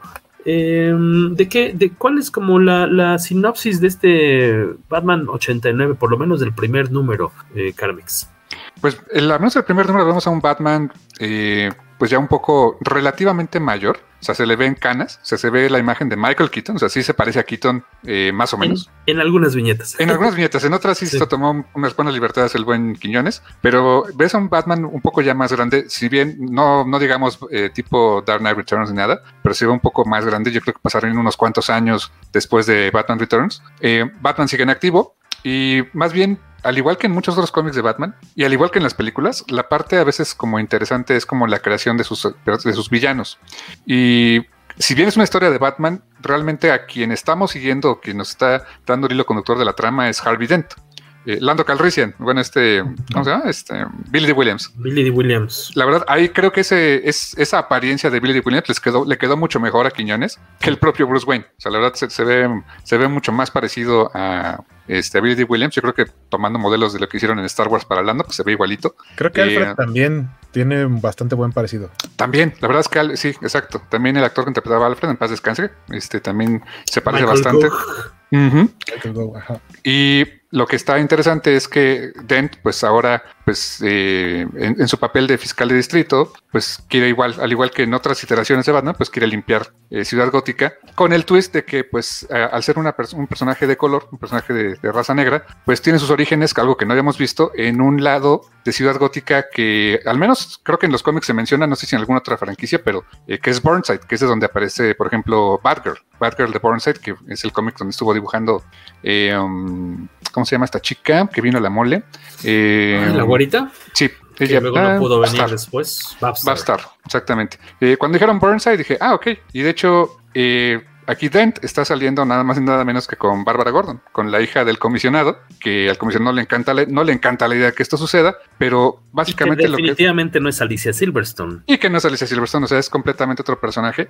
Y que, eh, pues aquí lo que vemos es esta jornada, al menos en el primer y segundo número, de Harvey Dent por tratar de llevar orden a Ciudad Gótica y lo que lo pone en antagonismo con Batman. Y Batman, pues sigue siendo, sigue siendo Batman. Trata de, trata de, este, de contener el crimen, eh, pero al mismo tiempo su propia presencia ha inspirado a la gente a ser vigilante. ¿no? A, a hacer a actos de vigilantismo que a final de cuentas pues lo acaban convirtiendo también en una, una suerte de amenaza pública porque pues la gente en nombre de Batman empieza a hacer cosas pues cuestionables. Más o menos por ahí es el, el tono que nos podemos encontrar con esta pues suerte de secuela más o menos de lo que pudo haber pasado en Batman Returns y posteriormente. Que aparte tiene un chorro de. Hay en viñetitas, en las viñetitas se ven muchas referencias chistosillas a, a películas de Tim Burton, ¿no? Que salen este, personajes de distintas. Sobre, to- sobre todo en la Este, primera página o las eh, primeras páginas, porque el pretexto es que eh, todo empieza el Es 31 de octubre. Halloween. Entonces puedes ver a cualquier cantidad de personas disfrazadas y aprovechó Quiñones para meter cualquier referencia que se les ocurra de las películas de Tim Burton. Por ahí se ve a. Lidia de Beetlejuice, por ejemplo. Exacto, exacto. Se ve a, a- a la pareja también de Beetlejuice, no me acuerdo cómo se llaman, a los, Ajá. a los muertos. Adam y esta. Este, fue el nombre. Aparecen eh, Locke y Barrel, o bueno, dos niños disfrazados de Locke y Barrel del extraño mundo de Jack, una niña disfrazada de Sally, este, hay, está por ahí también una, eh, alguien que trae, o sea, está de espaldas y trae un disfraz, creo, como uno de los personajes de Mars Attacks. La que camina así, ¿no? La, Ajá, ajá. Una señora que camina así. Eh, ándale, exacto. Ajá. Eh, lo- los, las telas en donde está el, el texto de Halloween, etcétera, utilizan la fuente tipográfica del extraño mundo de Jack. Hay bastantes, bastantes cosillas por ahí. Ah, está también de Marcianos al ataque. Lo cubre una, no sé si es un cuadro de diálogo o u otra viñeta, pero el, el, el afroamericano que trae este traje como de gladiador de Las Vegas. Ah, Es como ah. boxeador, él también aparece por ahí en un. en Ese no lo detecté. Eso se Sí, me hizo es- muy Indiana Jones. Estamos viendo, para quienes nos estén escuchando, Jorge está poniendo algunas imágenes y hay una parte en la que Batman escapa de unos, un tiroteo eh, con una moneda gigante, lo cual es muy bonito que, que metan a este universo el origen de la moneda gigante que termina llevándose a la baticueva, pero eh, la- va rodando la, la moneda y escapa muy similar a, a Indiana Jones eh, en Temple of Doom al principio en el Club Obi-Wan. Exactamente. Ajá, dice Alberto Palomo, sí es cierto, sale Prince de, bueno, alguien que se parece mucho a Prince disfrazado de Joker. Sí, sí, como que las primeras páginas del primer número se, se prestan mucho para este tipo de, de homenajes, ¿no? Y qué digo, qué bueno que no se abusan de ellos después, porque si no te, te podrían eh, distraer, me imagino, Sí, sí, ¿no? De, así de ya, sí, sí, sí estuvo bueno, pero ya. Este, Carlos Rambert, eh, ¿a ti qué te pareció este, este comicete? Pues me pareció entretenido y sí es como una interesante continuación de la serie. También lo que veo por la forma en que dibujan a Bruce Wayne, no sé si ocurre muchos años después de lo que pasa en la 2, porque ya este, este Bruce Wayne tiene canitas. Ahí les va, yo creo que por lo menos, o sea, lo más eh, antiguo que puede ser esta historia es el 94. ¿Por qué? En el segundo número hay un momento en el que en una tienda como de, pues pareciera como de segunda mano, pero los, eh, los vigilantes que al mismo tiempo ahí se quieren aprovechar eh, para romper un, un- como un vidrio y robarse algo, hay una consola que evidentemente es un PlayStation, aunque tiene otro nombre, eh, le dan otro nombre, eh, y dice, ah, está como nuevo, o sea, está nuevo el, el aparato, y el PlayStation es de 1994, entonces no me sorprendería que esto esté ambientado 94, 95 por ahí, lo cual a mí me causó un poquito de conflicto porque si el cómic se llama Batman 89, de pronto creo que la gente se podría ir con la finta de que ocurre Sí. en el año 89, pero no, Sí, solo es por el año en el que se estrenó la primera película, pero realmente eh, está ubicada a mediados de los 90, por ahí del 95. Una aguda observación de hueco. Sí, sí, completamente de acuerdo, sí. No le pusieron Polystation, pero hubiera sido muy divertido, Alberto Palomo. ¿A- ¿Así se llamaba la, la consola pirata? Aquí Eh, sí. La consola pirata aquí en México se llama Polystation. Una Polystation. Ajá. No- que no traía juegos como del, del primer Nintendo o del Family, pero, pero Precargados. tenía forma, ajá, precargados, pero tenía forma de PlayStation. Ah, ah, entonces creo que sí lo ubico. Este. Pero por lo que veo, a Carlos Rambert sí le agradó esta primera. Bueno, Bueno, no sé si no. tuviste oportunidad de leer el primero y el segundo o el primero nada más. Eh, los dos. Bueno, me pare- este, gráficamente sí me gustó mucho. Creo que es el más que me gustó de los dos que, que hablamos. Pero sí, no, no se me hizo tan, tan interesante porque más que a Batman creo que estamos viendo a lo que es este- a través de los ojos de Harvey Dent. Mm. Y fíjate que a mí es lo que se me hizo interesante. O sea, el desarrollo que le están poniendo a Harvey me, me llama la atención. O sea, me llama la atención como para dónde quieren ir con, con el personaje. Y es que esa, eh, um, insisto, su condición de que es una persona de raza negra y que viene de un barrio bajo, o sea, lo muestran ese barrio bajo que es Burnside. Y ese crecimiento de, pues, ahora sí es, es el... Es el hermano negro que ahora se codea con los ricos y, y, pues la raza dice, oye, pues casi casi que te vendiste a ellos, eh, ya, Sí, como que ya tus raíces cara. ya no, Ajá, exactamente. Eh, y, y él querer como que al mismo tiempo hacer justicia, pero al mismo tiempo tener esa conexión con su, pues, pues con su, con su banda, con su, con su raza, pues, este, pues, como que no, como que lo pone en conflicto. Y más aún, pues, después con el, con el, el, eh, el inevitable destino que sabemos que le va a esperar en algún momento a Harvey Dent. Una pregunta acá interesante que nos deja Alberto Palomo. Dicen, ¿crees, ¿creen que pueda usar esta historia, que se vaya a usar esta historia como precuela para Flash, de Flash? No. Mm, nada no que ver. creo. Yo, yo, o sea, yo lo Bueno, a fin de cuentas, este- sí es un cómic oficial de qué pasa con Batman. Sí, pero también Smallville, Smallville temporada 11 fue un cómic oficial y no es, o sea, no es canon, ya. Pues, pero podría ser, ¿eh? O sea, no esas que se- si hay algo interesante aquí que se les ocurra meter eh, alguna referencia en la película de Flash, que lo dudo, porque creo que no, no está como muy alineado Mm. los tiempos de guion, producción, etcétera, creo, ¿no? O, o si hay algún contacto este, con Sam Hamm, pues probablemente metan algún, algún detallito, ¿no? Quizá hablen de un, se mencione, no sé, a un Harvey Dent que, que sí se hizo malo y sea este, ¿no? Sea Billy D. Williams, probablemente. O a Robin. O a Robin, que aparece aquí. que va a aparecer aquí, que es de los personajes descartados de la primera película, que, que sí iba a salir, pero se eliminó. Que De- no es Chris O'Donnell, por cierto. Y no es Chris O'Donnell. Es un Wyan, si no me recuerdo. Ajá, Era, uno era Wayans. Marlon, ¿no? Marlon Wayans, si no me equivoco, iba a ser. Sí, creo que sí. Wayans. Los Wayans son como los Bichir, pero ¿Cuántos son los Wayans? ¿Dos o tres? o son más. tres, ¿no? Según yo son tres. Tres. Yo me. Marlon. Dam- ¿Damon? Damon Wayans y hay otro, según yo hay ¿Y otro. cuál es el de Scary Movie? No, son, son cuatro, porque uno es el hijo de, otro, uno de esos es que, el cuarto, los, pero, ya es de otra generación, el cuarto Ajá, Digamos que los graciosos son los de ¿Dónde están las rubias? Y el Wayans Rudo el que aparecía en el último Boy Scout. Ah, ya, ya, ya, ya, ya, ya, ya. Entiendo, entiendo. Ahí estamos viendo en portada. Bueno, en Miguel, pantalla, Miguel Ángel dice, nos preguntó hace ratito y ahorita pueden decir que si Tommy Lee Jones no era dos caras, pero es que Tommy sí, Lee Jones en las de Schumacher, no en las de Tim Burton. Acuérdate que Batman, en el en Batman 89 sale Harvey Dent. Poco, sale un par de escenas, uh y es Lando Calrissian. Entonces aquí te retoma la idea de que pues, era como es la misma continuidad de las películas de Tim Burton, entonces Harvey Dent es ese actor, tiene esa apariencia. Y este está ahí rápido para quienes están conectados ahorita, está una de las portadas variantes de este número uno que me gustó mucho, se hizo bonito detalle porque está dibujada por eh, Jerry Ordway, que Jerry Ordway hizo la adaptación de Batman del 89 de la película, el cómic. ¿Sabe- ¿Sabemos quién la coloreó? No lo tengo el dato, pero lo podemos investigar. Porque ¿Se te hace conocido el color? no, porque le puso capa azul y el traje de Batman de Tim Burton es todo ah, negro. muy buen punto. Tiene azulito. Al- Algo que me gustó también mucho, el arte en general me gustó, me gusta mucho el color, eso, eso sí, eh, desde la primera página dije, ah, tiene acabados bonitos de color, sobre todo como en unos reflejos de luz, Eh, pero eh, en donde vi que fue que, que me llamó la atención, lo del- ah, bueno, no tanto en el color, sino en el dibujo, si checan detalles de fondo, en alguna escena donde está la baticueva, tiene estos como aparadores donde están los diferentes trajes de Batman, porque en las películas vemos que usa dos trajes diferentes y por ahí aparecen ordenados eh, eh, uno junto al otro y se pueden dar cuenta principalmente por los escudos porque el escudo de la primera película de Batman tiene Ujú. como, como un piquito de más Más garigoleado, bueno, sí. ajá, de- como dos piquitos de más y, y ya el, el más estético o el más reconocible es el que se utilizó para Batman Regresa Y por ahí también estamos mostrando una imagen de, que en su momento lo que llamó mucho la atención de esta serie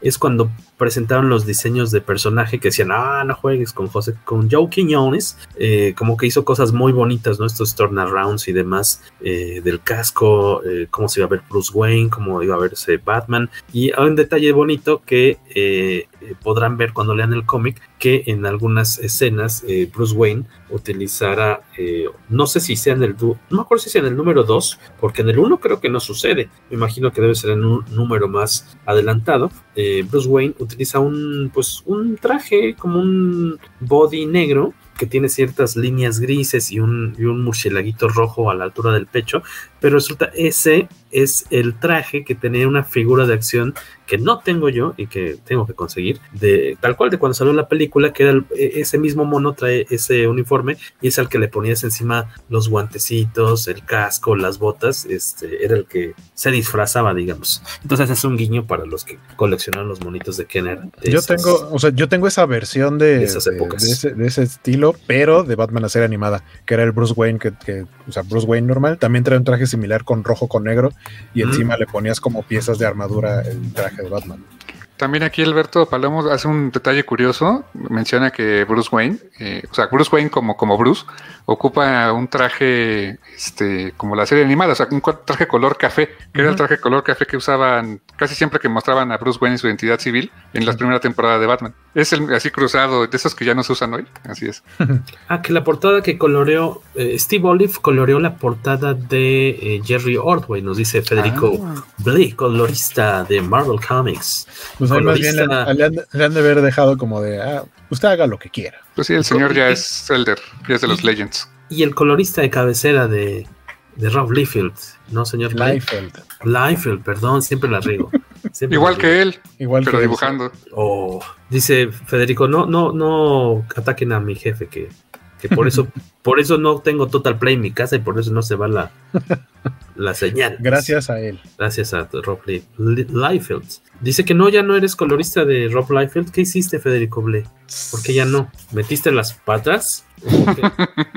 Cuéntanos el la chisma, por favor. ¿Cuál es? Este- Si ni dibuja.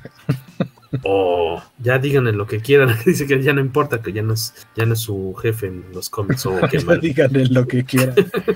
Qué mal, qué mal. Este, calificación para Batman 89, lo que han podido leer al, al momento, los, los este, dedos arriba y dedos abajo, ¿qué les latió, qué no les gustó? Dice Carmix que bien, que dedo fresh, tenemos a Igual, con Waco, fresh. dedito para arriba, dedito para arriba con Carlos Rambert, dedito para arriba. A mí me gustó, he leído el 1 nada más, me imagino que ahorita en, finales de septiembre, me imagino que debe estar llegando el 2 en papel, pero lo buscaré en digital también para Sí, creo que- ponerme al corriente. No creo que sea algo imprescindible, pero No. sí es un buen detalle, sobre todo para quienes nos laten las películas de Batman de Tim Burton. A mí de repente el dibujo me parece un poquito desigual eh, por parte de Joe Quiñones eh, en cuanto al dibujo de Batman, porque de repente es como muy flaquito, muy... De repente es más corpulentón, y luego es como esta... ¿Cómo se llama la cantante que le gusta mucho a Pepper? La rubia, la que es alta. Taylor Swift. Como Taylor Swift, luego parece como, gira- como jirafilla, acaba de nacer. Este, de repente creo que está muy flaco en algunas este, viñetas, pero... Creo que a mí, una de las, y fue, de hecho fue probablemente en la segunda tercera página o algo así, hay por ahí un close-up a Bruce Wayne en donde tiene cabeza como de Mars Attacks, tal cual, le hizo como tres veces la frente que debería tener. Y así de, a lo mejor pensó que ahí iban a poner un globo de texto y quería dar espacio, no sé, pero, o sea, el parecido lo logró muy bien, pero sí le hizo, le inventó ahí un cráneo un poco extraño. ¿Está? ¿O Esa cuál? mera. No, ese es, ese es Harvey Dent. Ajá, el que es Bruce Wayne, sí, o sea, tiene frente y aparte tiene. Y ahí hizo cara de Howard the Duck, porque esa cara la usaba mucho Quiñones Sí. en ese cómic. Sí, sí, sí. Pero pues como decía Waco, si, si les latieron estas películas en su momento, pues dense la oportunidad. Creo que está... es Pero en general, esfuerzo. en general está cool. Sí, sí, sí. Y ahora sigue, me imagino que aquí es donde este, van a dividirse las opiniones. Dice la puerca Federico tuerce Blay. el rabo. Dice Federico Blay que Rob Liefeld siempre cambia de coloristas de tanto en tanto. Ahorita trabaja con Brian Valenza. Ah, gracias por el dato. Entonces no hubo nada es- escandaloso.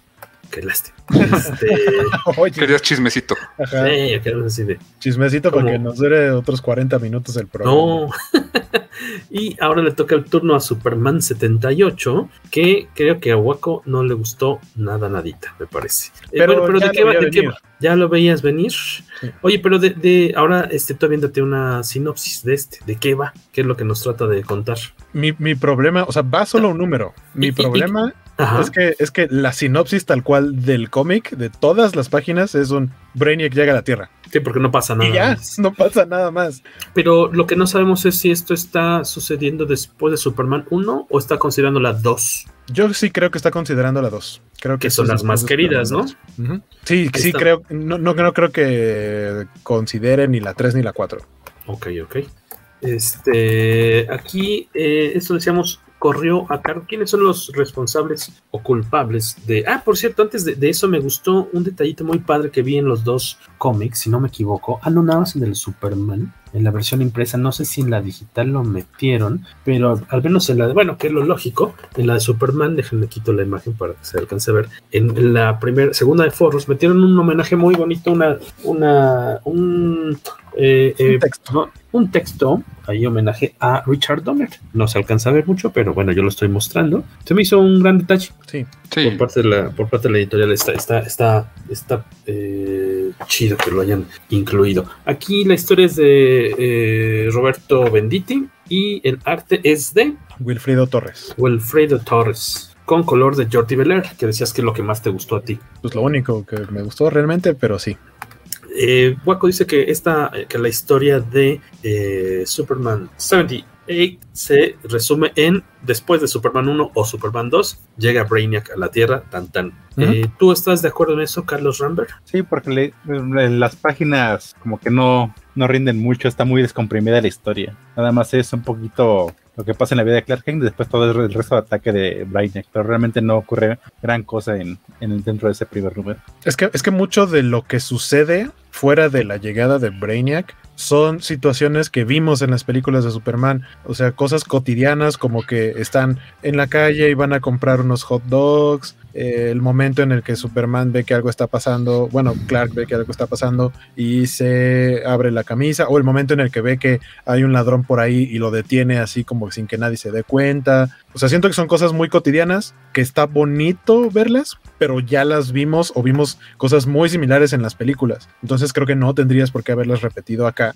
sobre todo siendo un cómic, porque en la película pues es live action, pero, pero en un cómic pues, te aventaste cuánto tiempo dibujando, cuántas viñetas, cuántas páginas para mostrar algo que realmente no tiene tanta relevancia. Y como dice Cacha, se siente muy descomprimido, sientes como que trataron de contarte algo que pudo haber sido en tres páginas, en 20. ¿Sí, sí es de 24 páginas el número? Creo que sí. Sí. 24. Pudieron haberlo contado. Creo que en 12 páginas igual hubiera sido mucho. Eh, eh, eh, decía eh, Carlos Rambert que coincide contigo en eso entonces, ¿no? Ajá, pero a diferencia de Hueco, creo que a mí lo que más me gustó fue la parte donde hablan de la cotidianidad, cotidianidad, porque creo que este sí agarraron mucho el espíritu de las, de las películas. De este, sí, sí me cre- hubiera creído que eso- esas escenas se hubieran pasado dentro de, las, de la película de Donner. Yo, yo Mi, mi problema, mi problema con eso, en, en hablando del arte, es que siento que más de una escena podría perfectamente buscar un cuadro de alguna de las películas y, y- y de ahí lo calcó. De hecho, una de las portadas, o por lo menos una de las, eh, de las viñetas en donde se ve que Superman está volando con el puño hacia el frente, Sí. eh, es tal cual una calca de una de las fotografías que se usaron para carteles de la película. Eh, creo que ese es mi principal problema con, con el cómic, porque tratando de hacer un estilo como muy limpio, muy vintage, hace muy evidente las cae, cartas. cae- cae mucho en la calca y las expresiones de los personajes están súper raras. Como ese que se está quemando el pie ahí. En en mi caso yo disfruté un buen, es- creo que la historia, aunque no pasa gran cosa en este número, me gustó, no sé si tenga que ver con lo que dice eh, Carlos, de que empecé a leer esto y creo, aunque no pasa nada, siento que está tan bien escrito que yo lo empecé a leer en la mente con la voz de Christopher Reeve. O sea, sí me imaginé que es lo que eh, dentro como de lo limitadón que está el dibujo, pero creo que la forma en la que hablan los personajes sí se las compro. Me, se me fue como agua porque también es un cómic cortito. Eh, yo creo que incluso lo disfruté más por el lado de, de esto que dice Carlos, de la cotidianeidad, eh, que sí siento que sí me transportó al, al- al ambiente de, de las películas, eh, a comparación de, del de Batman, que es un experimento más así de, bueno, ¿qué habría pasado si este alargáramos la, la presencia, la estancia de Batman de Tim Burton en, en el mundo de Batman. Eh, esto podría ser casi casi al día siguiente de Superman 1, luego, luego, porque hacen referencia a que dice Lois Lane, dice, no, pues tú eres muy buen reportero, este, eres mucho mejor reportero que cuando llegaste, o sea, has, has mejorado mucho. Quién sabe cuánto es ese tiempo, pero esa interacción entre ellos y esta cuestión de ir a comprarse un hot dogcito, el, el- el ladrón así de carteras, cualquiera que pasa y cómo lo detiene este Clark Kent, lo detiene de lejecitos nada más, Quemándole el quemándole, quemándole las suelas de los zapatos para que se, para que se detenga. Siento que no, no sé en dónde, probablemente incluso en alguna de las otras películas, no de Christopher Reeves. eh, creo, que, creo que fue en Superman eh, Regresa, pero ese diálogo de Perry White diciéndole que no quiere historias cotidianas, sino historias que llamen la atención, y Clark diciéndole, oiga, pero es que la gente también necesita pues, Mm. historias buena onditas. Sí, o sea, ese diálogo siento que ya lo vi en otro lado. Sí. En tu caso, Carmix.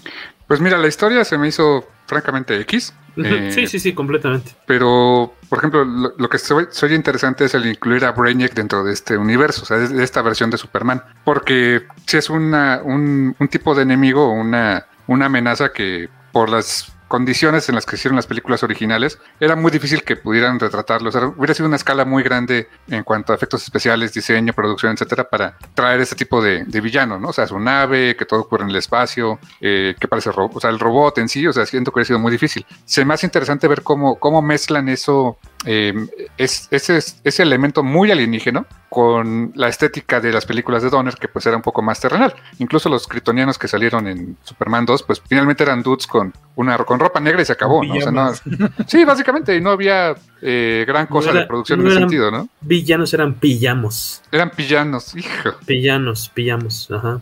Sí, aparte yo recién volví a ver esas películas y sí, ya se nota que no había gran presupuesto como lo imaginaba de niño. Porque Sí. los- si te das cuenta, los kryptonianos llegan a atacar un pueblucho al medio de la nada. Es como si en vez de llegar a Metrópolis directamente, llegan a, a las afueras de Toluca.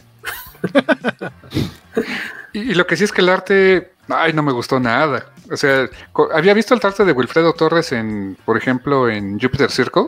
Y mira, para esa historia creo que funcionaba. O sea, querían contar en, esa historia que es una precuela de Jupiter's Legacy de Mark Miller. Pues eh, con- querían contar como una historia vintage de esos superhéroes de, de, de, de la, de, pues, digamos, de la época en la que teóricamente pudieron haber pasado, ¿no?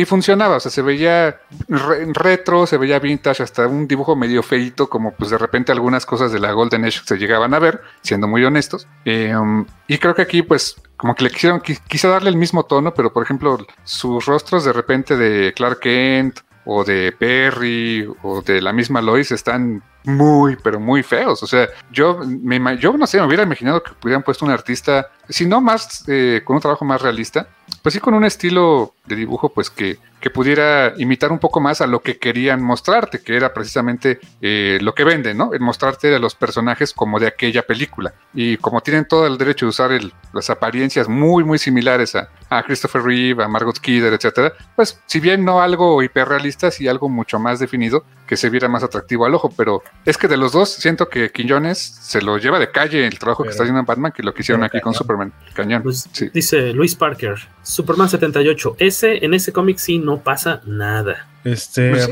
hay una portada variante de este primer número de Superman de uno de los artistas que más me gusta en la actualidad y que tiene un estilo muy limpio, muy vintage, clásico, muy bonito, que es Evan Shainer, Doc Shainer. Doc Shainer. Él tiene una portada, creo que él hubiera sido el artista ideal para, esta, para este cómic. Eh, creo que cometieron un error en no haberlo traído a él.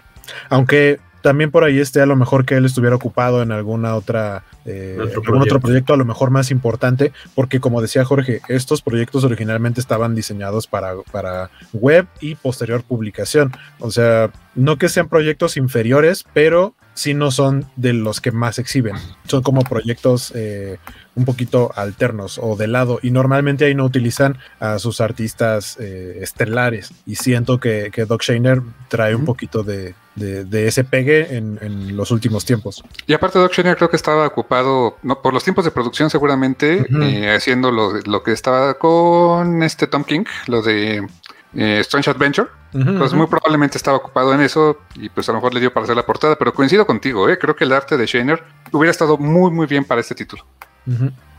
Em, dicen acá, Gary Frank eh, dibujaba un Superman, dice Federico Blake, G- Gary Frank dibujaba un Superman más parecido, parecido perdón, a Christopher Reeve que Torres en este cómic. Y es más, Christopher Reeve no se parece tanto como el mismo Gary Frank dibujaba a Christopher Reeve, o dibujaba Sí, sí, más sí. parecido todavía. Sí. De acuerdo. Ah, Sí, esa creo que- miniserie de Secret Origin, ¿no? Creo que era. Secret Sí. Origin fue la, la que hizo Gary Frank. Muy bonita. Yo creo que aquí la, la bronca con, con este mm, eh, Wilfredo, ¿verdad? Es que calca. Wilfredo Torres es que él solito se mete en el pie. Veamos esta página en la que las dos ilustraciones que aparecen son calcas Son calcadas. de dos de las fotos más famosas de Christopher Reeve. Sí. Abriéndose la camisa y volando hacia el frente, que es la portada del, pues, de la Del película, DVD, ¿no? del Blu-ray, de-. Y, y yo estoy, y, o sea, no podría es muy decir 100%, evidente. no podría decir 100% seguro, pero incluso las viñetas en donde se ve como menos detalle, siento que esas también de pronto estaba, o sea, viendo las películas, dijo, esta me sirve, captura de pantalla y Sí, de ahí tomó la sí, referencia. por su- por se nota por las expresiones en los rostros, porque de pronto tiene una asimetría medio rara, porque cuando calcas ese tipo de imágenes y de pronto crees poner en el lugar correcto ciertas líneas, llegan unas expresiones, unas líneas de expresión muy raras. Los ojos de pronto parece que están viendo a lugares distintos y eso, y eso se suele dar cuando, cuando se está calcando. Esa imagen de Superman así también es un- de, de- de los momentos en los que va volando y de pronto va a ser como un giro. Eso también es un pantallazo y de aquí vamos a dibujar. Eso es cuando está en la falla En de el espacio. ¿no? Me suena ¿En el cuando está ya, ajá, cuando está en el No, no, espacio no, que se no, va a dar la es- vueltita, ¿no? No, ese, este sí es de, de cuando está, cuando salen los misiles. Cierto. Cuando, cierto, porque está como buscando, está buscando a dónde tiene que ir. Es ese momento en el que está como girando la cabeza. Es que la, la- la cosa es que está qué bueno que buscó referencias para tratar de hacer su trabajo más parecido, pero la bronca es que se nota mucho cuando es su estilo de dibujo y cuando usó referencia para que se Ajá. pareciera a Christopher Reeve, entonces ahí que tienes los tienes- dibujos distintos de Superman. Ahí que tienes el cómic a la mano, en la de las primeras páginas hay una hay un close up a Jorel y a Lara cuando está explotando que los ojos de Lara están viendo, o sea, uno para el oeste y otro al, este.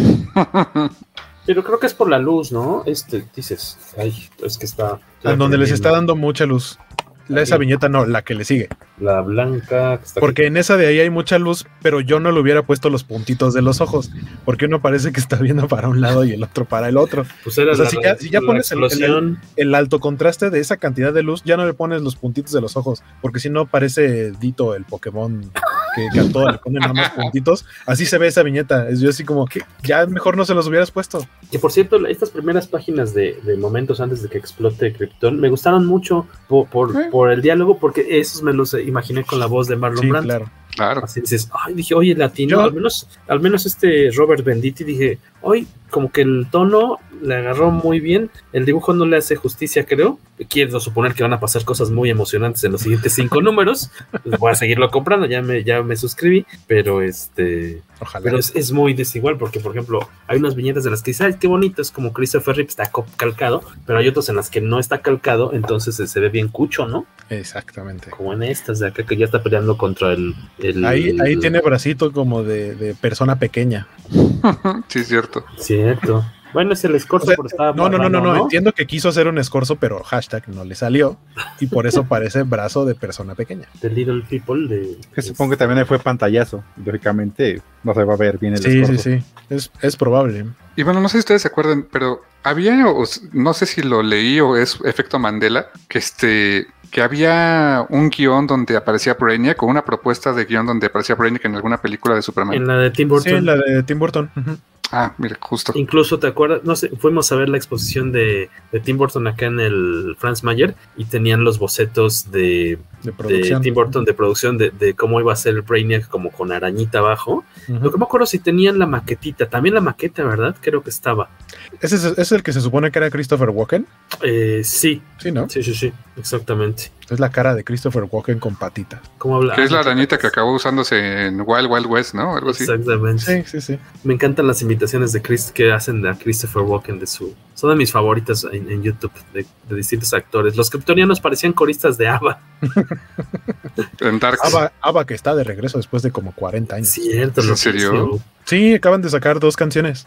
Wow. Y su proyecto es más bien como virtual. No sé si quieren ser algo así como gorilas o no sé. Ok.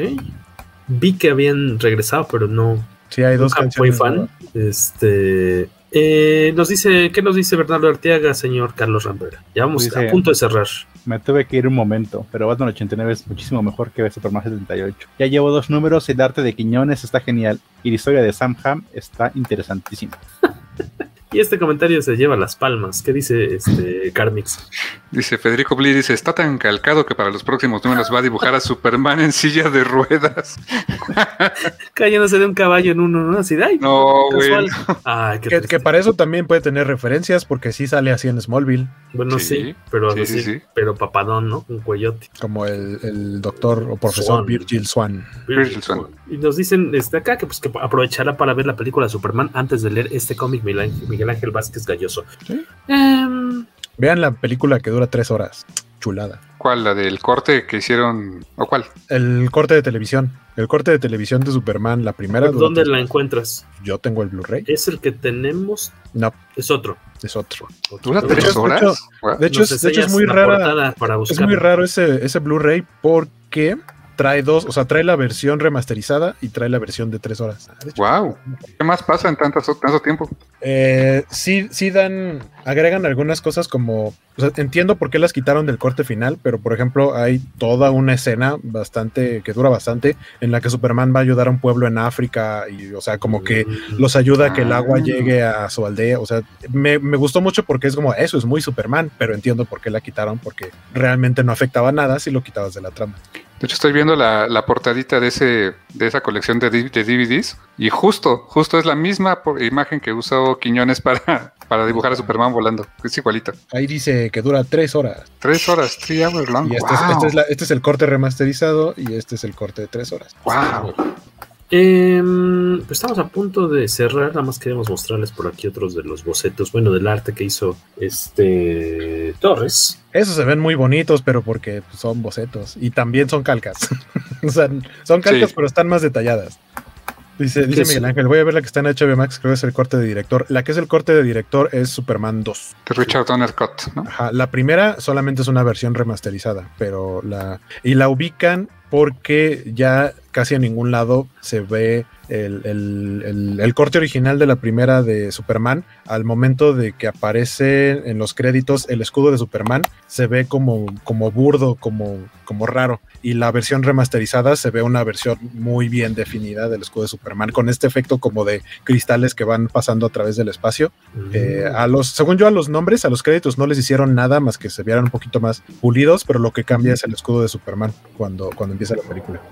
Y por ahí hubo un corte que hizo un fan de la 3 y la 4, ¿no? Hizo un licuadorazo de, de escenas y hizo, o sea, le dio coherencia, o sea, buscó darle como una, un Superman 3 pues más coherente y agarró escenas de la 3, de la 4, las cambió el orden y prácticamente pues rehizo una trama ahí. Di- Dicen que está más interesante, o sea, que la, que No la lo locura que se vio en el 3, ¿no? Dije, ah, bueno, pues ok. Creo que es que, por ejemplo, en la, en la 3, si bien es raro el momento en el que se separan y ahí está el Superman malo, el, que, el del meme que está eh, tomando en el bar y con el traje más oscuro, Y disparando los ¿No? cacahuates. disparando cacahuates. Nunca entendí si el traje estaba más oscuro porque estaba como mugroso y sí, y ya, o solamente era más oscuro para indicar que era como malo. O sea, Creo según que- si era eso, pero de pro- a mí me daba la impresión de que era como, ah, es que es malo y no se ha bañado, entonces trae mugroso su traje y por eso está más oscuro. Sí, de hecho en ese corte, esa escena la mete después de que pelea con, con el hombre radioactivo, el hombre nuclear, ¿cómo era? El hombre El- nuclear. nuclear. Que de hecho eran dos hombres nucleares originalmente. Ándale, pelea Pero con... recortaron a uno de la película. Pues haz de cuenta ese- que pelea, pierde con él y después se ve que está en el bar tomando. O sea, como que él, Ah, tiene ahí esa. Y, y por eso se ve como sucio también. Ah, Y era Eric. Stoltz. Ay, pobrecito. Estaba este maldito Eric Stoltz. El, Ah, es el de Volver al que Futuro, a ser Volver al futuro. Que pues se la peluqueó. Ya no. Dice Miguel Ángel, quiero ver cuando reconstruye un muro con la mirada. No reconstruye un muro con la mirada. Cuando se reconstruye el muro es cuando le da vueltas a, la tierra y todo va en reversa y eso se ve como que se reconstruye algo, pero no lo reconstruye con la mirada. Sí, en la 4 reconstruye la gran muralla china con la mirada. Ah, en la Sí. 4, yo pensé que hablaba de la 2. No, no, yo de la 4 la neta no tengo recuerdos porque tiene mucho que no la veo. Tiene su encanto. Es la única de Superman que vi en cine. De esa, de esa, de esa eh, época, digamos. Probablemente. De hecho, a mí Saludos. me recuerda mucho al cómic de Paul Dini de Superman Pasa en la Tierra, porque igual tiene su como su noble empresa de deshacerse de las armas nucleares y, le, Y Paul le Dini sale quiere- mal. Ajá, quiere deshacerse del hambre. Igual en los dos le sale mal como tú dices. Es- eso suena como nombre de video de, de canal de YouTube, así Superman trata de deshacerse de las armas. Hashtag Sale mal. Este, saludos a nuestro único escucha en la gloriosa tierra de Canadá, el señor Josué Carmone. Saludos, él es malo, pero sí se baña, dice. Entonces, no, no tiene ropas grisáceas como. O sea, es Superman. malo, pero no es ecoloco. Bien. Mm. Y para despedirnos, Luis Parker de Superman Mugroso sale en la 3 después de que Richard Pryor le da la kriptonita con compuestos Claro. terrestres y le saca el lado oscuro en Smallville. En donde sale la Lana Lang de esa película es la Marta Kent de Smallville. Ah, así es. Exactamente. Y la de los. ¿Cómo se llama? Annette O'Toole. eh, Annette de eso, muy guapa. Sí. Muy guapa señora. De, es esta. Ay, se me fue. Beverly Marsh. En la, En en la It, ¿no? miniserie de eso. Y ahorita salió en una serie, en una serie de Netflix, ya, ya, ya se ve grande de edad, y apareció en una serie donde era la chismosa del pueblo en un, en un drama ahí en, como en, no sé, en, en Alaska o algo así, donde, pues era un pueblito de esos donde sientes que en cualquier momento va a salir un asesino serial, pero es más bien como dramita casero, y este, pues es la chismosa del pueblo. Virgin River. Creo que es Virgin River. Virgin sí. River es lo que veo que se llama así una serie de Netflix con tres temporadas, por lo que veo. Hope, Hope McCree, interpretada por Lynette O'Toole, que es la alcalde del pueblo y una chismosa. Sí, sí, sí, sí. O sea, muchos de los conflictos es por ella. Le daré un, un vistazo. Oigan, este, estamos a punto de eh, despedirnos porque me he dado cuenta a la mala que cuando el podcast con mi casa supera las dos horas, eh, es una bronca encontrar un convertidor de, de YouTube a audio que aguante dos horas. Si es menos, no hay tanta bronca, pero si es más, un rollo hacerlo. Así que es conveniente que nos vayamos despidiendo. No sin antes recordarles que la próxima semana, por si no lo han podido leer o no lo han conseguido, ya salió en español. Creo que lo, estaban vendiendo en Sanborns y ya debe estar eh, circulando en tiendas, en puestos de revistas, la versión en español o en sus tiendas de cómics, en la versión, puede ser también seguramente en español o la versión americana de Batman The World que es esta antología de historias cortas con distintos equipos creativos de partes, distintas partes del mundo y es del que vamos a estar cotorreando el próximo miércoles para que lo vayan consiguiendo y platiquen con nosotros el próximo miércoles. ¿Por qué no grabo el audio en vivo? Es lo que normalmente hago, Miguel Ángel Vázquez Galloso. Es lo que más me gusta eh, grabar. De hecho, grabamos normalmente la voz de cada uno, chu, chu, chu, chu, Por y separado. luego por separado y luego las, las mezclamos para que suene más bonito, pero siempre pasa algo, a mí se me olvida grabar el inicio, eh, a Carlos de repente se, te, te puedo- se, se desconecta un micrófono, con, con que una de las voces, incluso si está el invitado, por ejemplo, con una de las voces que no esté, ya valió el esfuerzo por esa semana, ya ni, ya ni intentarlo porque se van a escuchar muy desiguales, este, pero estamos tratando de eh, incorporar nuevas tecnologías para tener mejor calidad de audio. Pero sigamos Ok. Platicando, todavía nos quedan unos ocho. Nueve minutos, no, es cierto, ya nos vamos. este, mm, por acá nos dejan unos consejos para cómo eh, descargar el audio, los tomaremos muy en cuenta. Muchas gracias a Lucar Sarturs. Señor Carmix, gracias por llegar aquí con nosotros. Qué bueno que se que regresó la, la, la iba a decir la democracia, pero no, pues este, la tecnología, el poder allá a, a- a Mordor, como tú siempre le dices cariñosamente. Este, Exacto. que- y qué bueno que pudiste llegar. Porque ya estamos pensando en invitarte así para, pues, para la otra semana, si de plano no podías aterrizar. Así, ah, bueno, pues le preguntaremos si quiere venir por acá a cotorrear. Pues si me invitas a la otra, con mucho gusto, acá estaré también. Ya estás, por ahí les tenemos una sorpresilla de invitado para los viejos escuchas del podcast Comicase. Entonces, si, si Carmix dice que le entra, pues padrísimo, para que cotorremos aquí más. Eh, más Pero pues gracias por invitarme, este George, y pues, híjoles, pues eh, lástima que, que llegué un poco tarde, pero pues gracias Total Play, por lo menos me, me diste el último cachito de programa.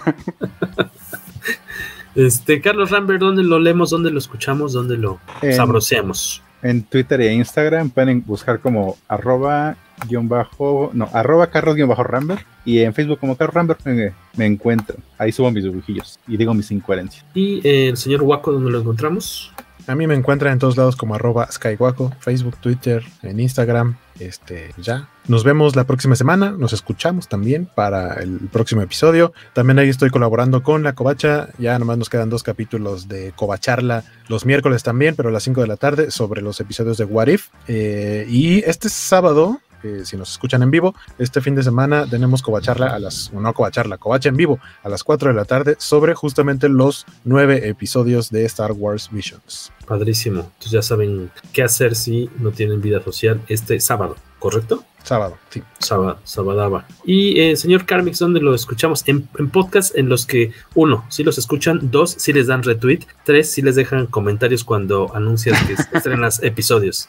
Eh, pues de repente pasa, ¿eh? Pero sí, pero nos, nos escuchan, que ya de veras muchísimas gracias en el Café Comiquero. Que nos Que ya es ganancia, en- ¿no? Ya. Sí, por supuesto. Que nos pueden escuchar en pues todas las plataformas principales. Estamos en Spotify, Apple Podcasts, eh, Google Podcasts, Amazon, en, en Audible también, curiosamente, y en YouTube también se sube el programa eh, todos los domingos, sábados, domingos más o menos, con un tema nuevo cada semanita. Y pues también en mis redes sociales estoy como, búsquenme como Carmix, así estoy, simplemente como Carmix en Instagram, en Twitter y en este y en Facebook. Aunque Sí, realmente en Twitter casi nunca estoy, pero de repente Yo, estoy. yo no te ubicaba en Twitter, de hecho. Sí, existo, pero nada más ando ahí este, flotando en el éter, porque no, no le sé mucho al Twitter, está muy raro. Está muy raro Twitter, honestamente. Perfecto, oigan, pues gracias a, a los tres y a mí mismo por haber estado esta noche platicando con ustedes. Esperemos que la hayan pasado bien. Por favor, recomienden el podcast, déjenos estrellitas, comentarios, aunque sea incluso las críticas son muy bien recibidas, por favor. El chiste es que no, por lo menos si lo escuchan, no nos ignoren. Si ya se aventaron dos horas de este programa, por lo menos díganos que estuvo del, de la- del nabo o que podemos mejorar, pero díganos algo. Hashtag tantita madre, que ya saben que es nuestra- nuestro lema de campaña durante todo 2021. Este, este, pues llegamos ahora sí ya. Eh, nos vamos porque son la 1, 1 con 55 minutos de duración y no quiero llegar a, la, a, la- a las 2. Eh, eso fue, eh, seguirá y permanecerá siendo eh, un episodio más del más embarazoso, peligroso y poderoso podcast. Comicase. Nos vemos la otra semana.